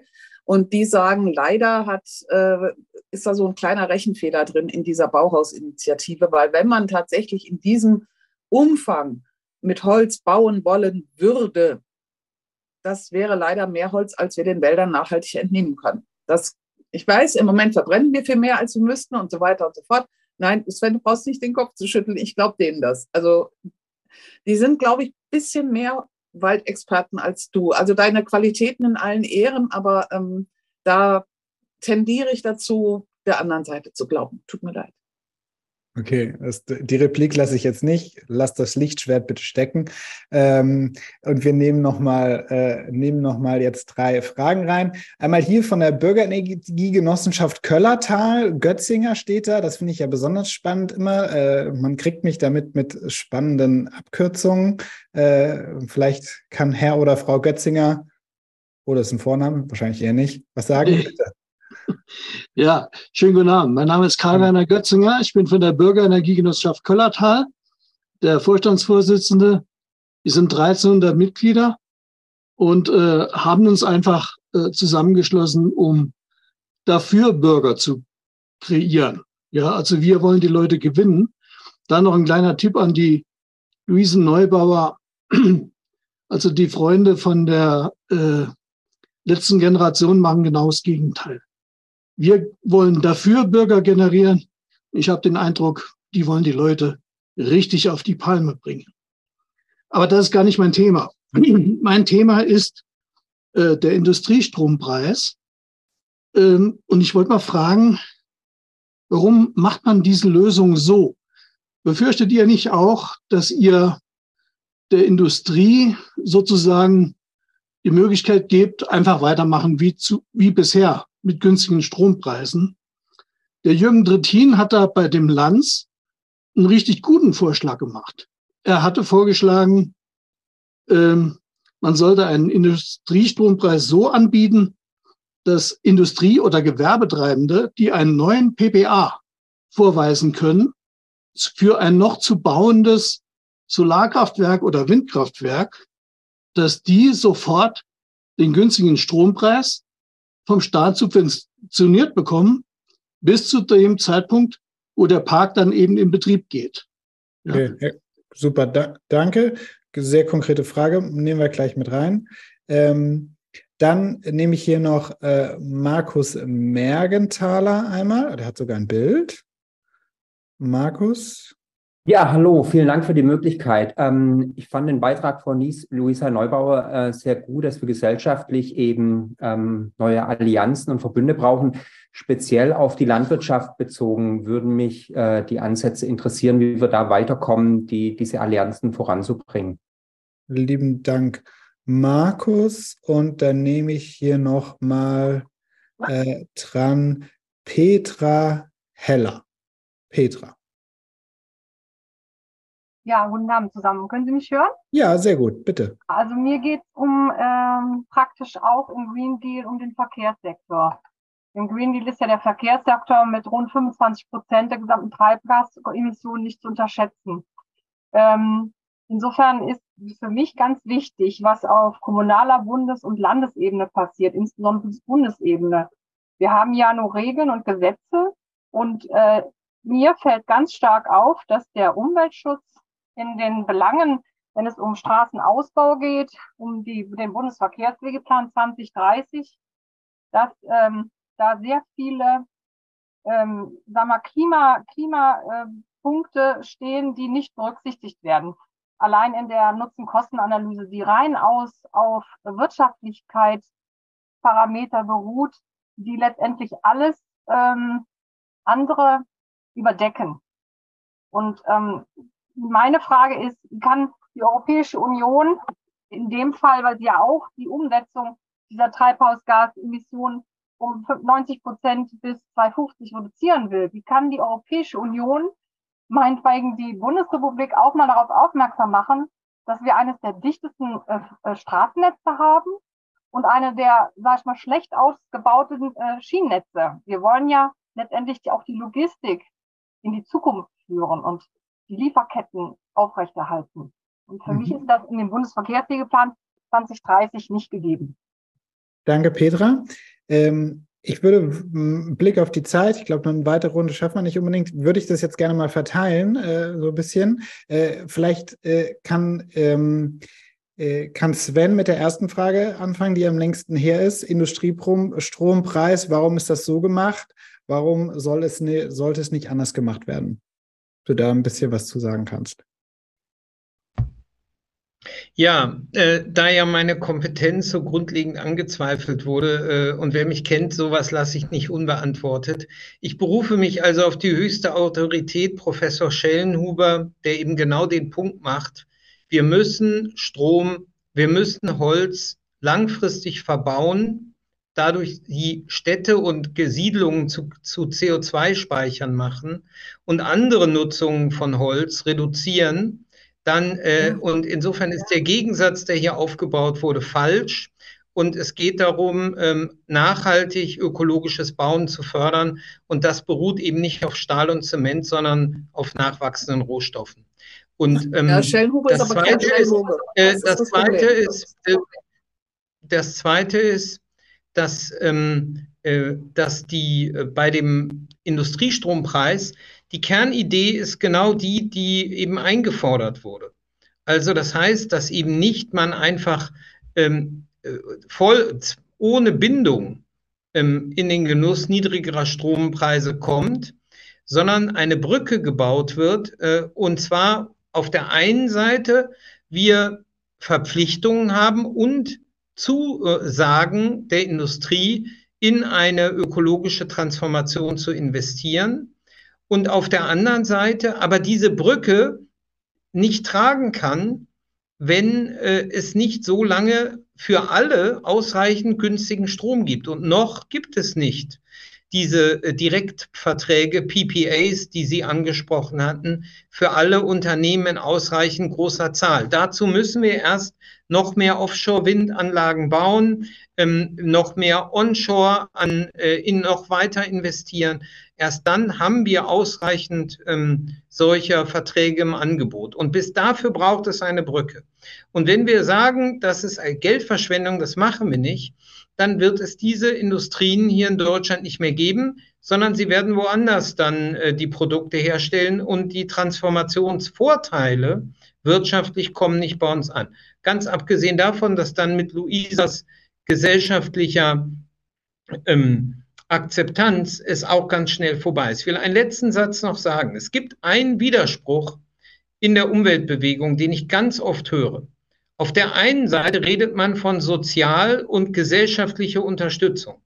Und auf der anderen Seite stellt man dann ra radikale Forderungen auf, die zusätzliche ähm, äh, plötzliche Schocks für Menschen bedeuten. Und wenn, und das ist ein Widerspruch. Wir müssen lernen, Forderungen aufzustellen, die Menschen ihr Sicherheitsgefühl wirtschaftlich und sozial nicht zerstören. Und wenn man dann immer wieder sagt, ja, aber bitte nicht bei meiner Lieblingsforderung, dann macht man letztlich einen Fehler und ist unehrlich. Das will ich hier. Und wir sollten gelernt haben aus dem Heizungsdesaster, dass man es auch überziehen kann und weniger Klimaschutz bekommt, weil man zu viel undurch noch nicht vollständig durchdachtes eingefordert hat. Dankeschön. Ähm, Jutta, dann Micha und dann machen wir es machen wir's zu. Also macht gerne auch noch eure Schlussworte. Ne, jetzt hören wir dich nicht, Jutta. Ja, ich finde dann immer diese blöde Hand nicht mehr, wenn man sie runter machen will. Ähm, also ganz kurz, Sven Schellenhuber ist natürlich die oberste Autorität bei Klima, aber halt eben nicht bei Ökologie. Das ist so ein bisschen das Problem. Ähm, ich wollte noch mal was zum Thema Landwirtschaft sagen. Und ich glaube, da sind wir gar nicht, also die Gräben, die da vorgeblich aufgemacht werden, die sind gar nicht so tief, wie, wie immer behauptet wird. Weil gerade wenn es jetzt beispielsweise um unsere Ökosysteme geht, um unsere Schutzgebiete geht, für die Pflegemaßnahmen brauchen wir doch die Landwirte. Ja, also wenn du extensiv beweiden willst, wer soll das denn machen? Das müssen doch die Landwirte machen. Und ich glaube, der, der Schlüssel liegt darin, Wege zu finden, wie man sie einbindet und nicht von oben herab, wir machen das jetzt alles so.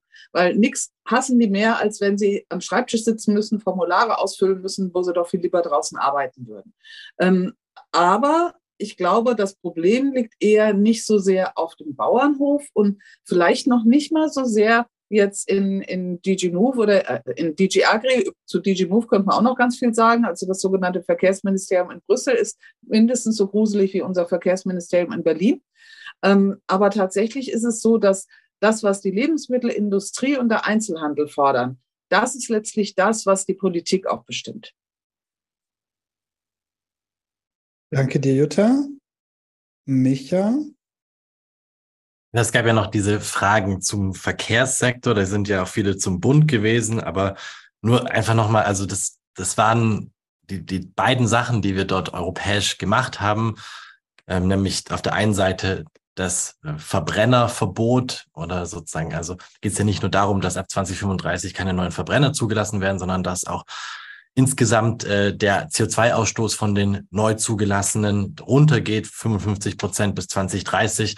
Das ist schon mal was gewesen. Und dann kommt jetzt eben noch sozusagen dieser CO2-Preis dazu, also diese quasi Glocke, die man über den Verkehrssektor europäisch legt. Das, da haben wir schon was geschaffen. Und natürlich kann da noch viel mehr geschaffen werden. Gerade beim Schienennetz gibt es diese transeuropäischen ähm, Schienenrouten, ähm, die eigentlich ausgebaut werden sollten und wo Deutschland einfach komplett äh, hinterher ist, zum Teil 20 Jahre und das muss jetzt passieren. Da gibt es auch immer wieder sozusagen von europäischer Ebene die Rüge an Deutschland, aber bisher auch gerade unter der letzten Bundesregierung ist da halt trotzdem nichts passiert. Ähm, ich wollte noch eine, eine kleine oder Sache sagen zu diesem Thema Erzählungen. Ich finde, dass also bei sehr, in sehr, sehr vielen Geschichten ist eine ganz grundlegende Erzählung drin und das ist die Erzählung des Gleichgewichts. Die kann man übrigens auch bei Star Wars finden.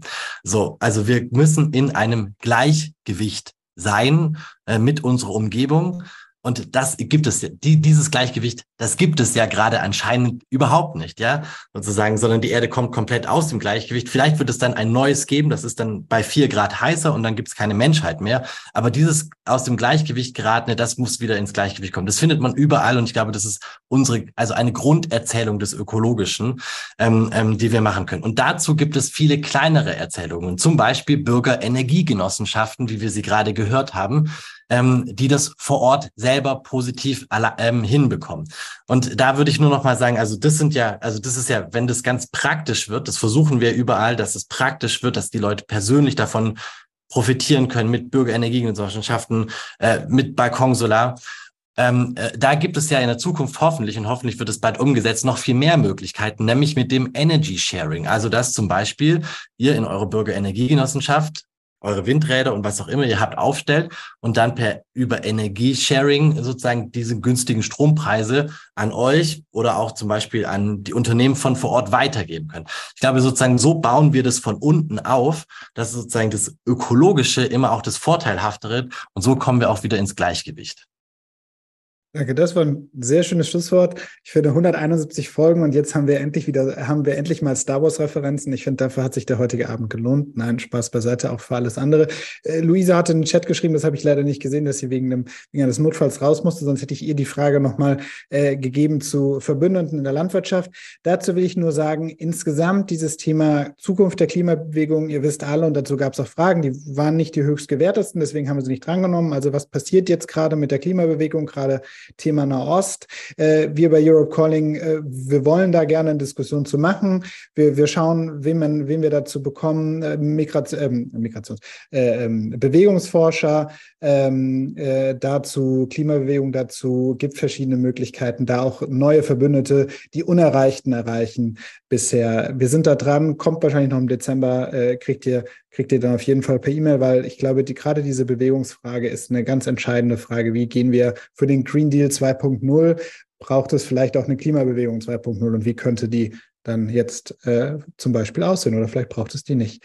Ähm, noch ein Terminhinweis hier für das nächste Europe Calling am Montag in zwei Wochen zum Thema Migration und Europa und äh, Kommunen. Da wollen wir genauer hingucken, unter anderem mit der Oberbürgermeisterin Katja, Dörner äh, aus Bonn und äh, vielen weiteren spannenden Gästen. Könnt ihr euch direkt im Chat schon anmelden, kriegt es dann auch nochmal per E-Mail.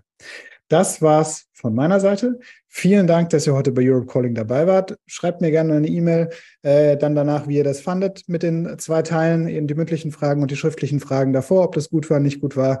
Äh, wir versuchen uns ja immer weiter zu verbessern und äh, genau, bleibt uns treu, werdet äh, gerne auch Fördermitglied auf unserer Homepage. Ähm, es hilft uns sehr. Ähm, genau.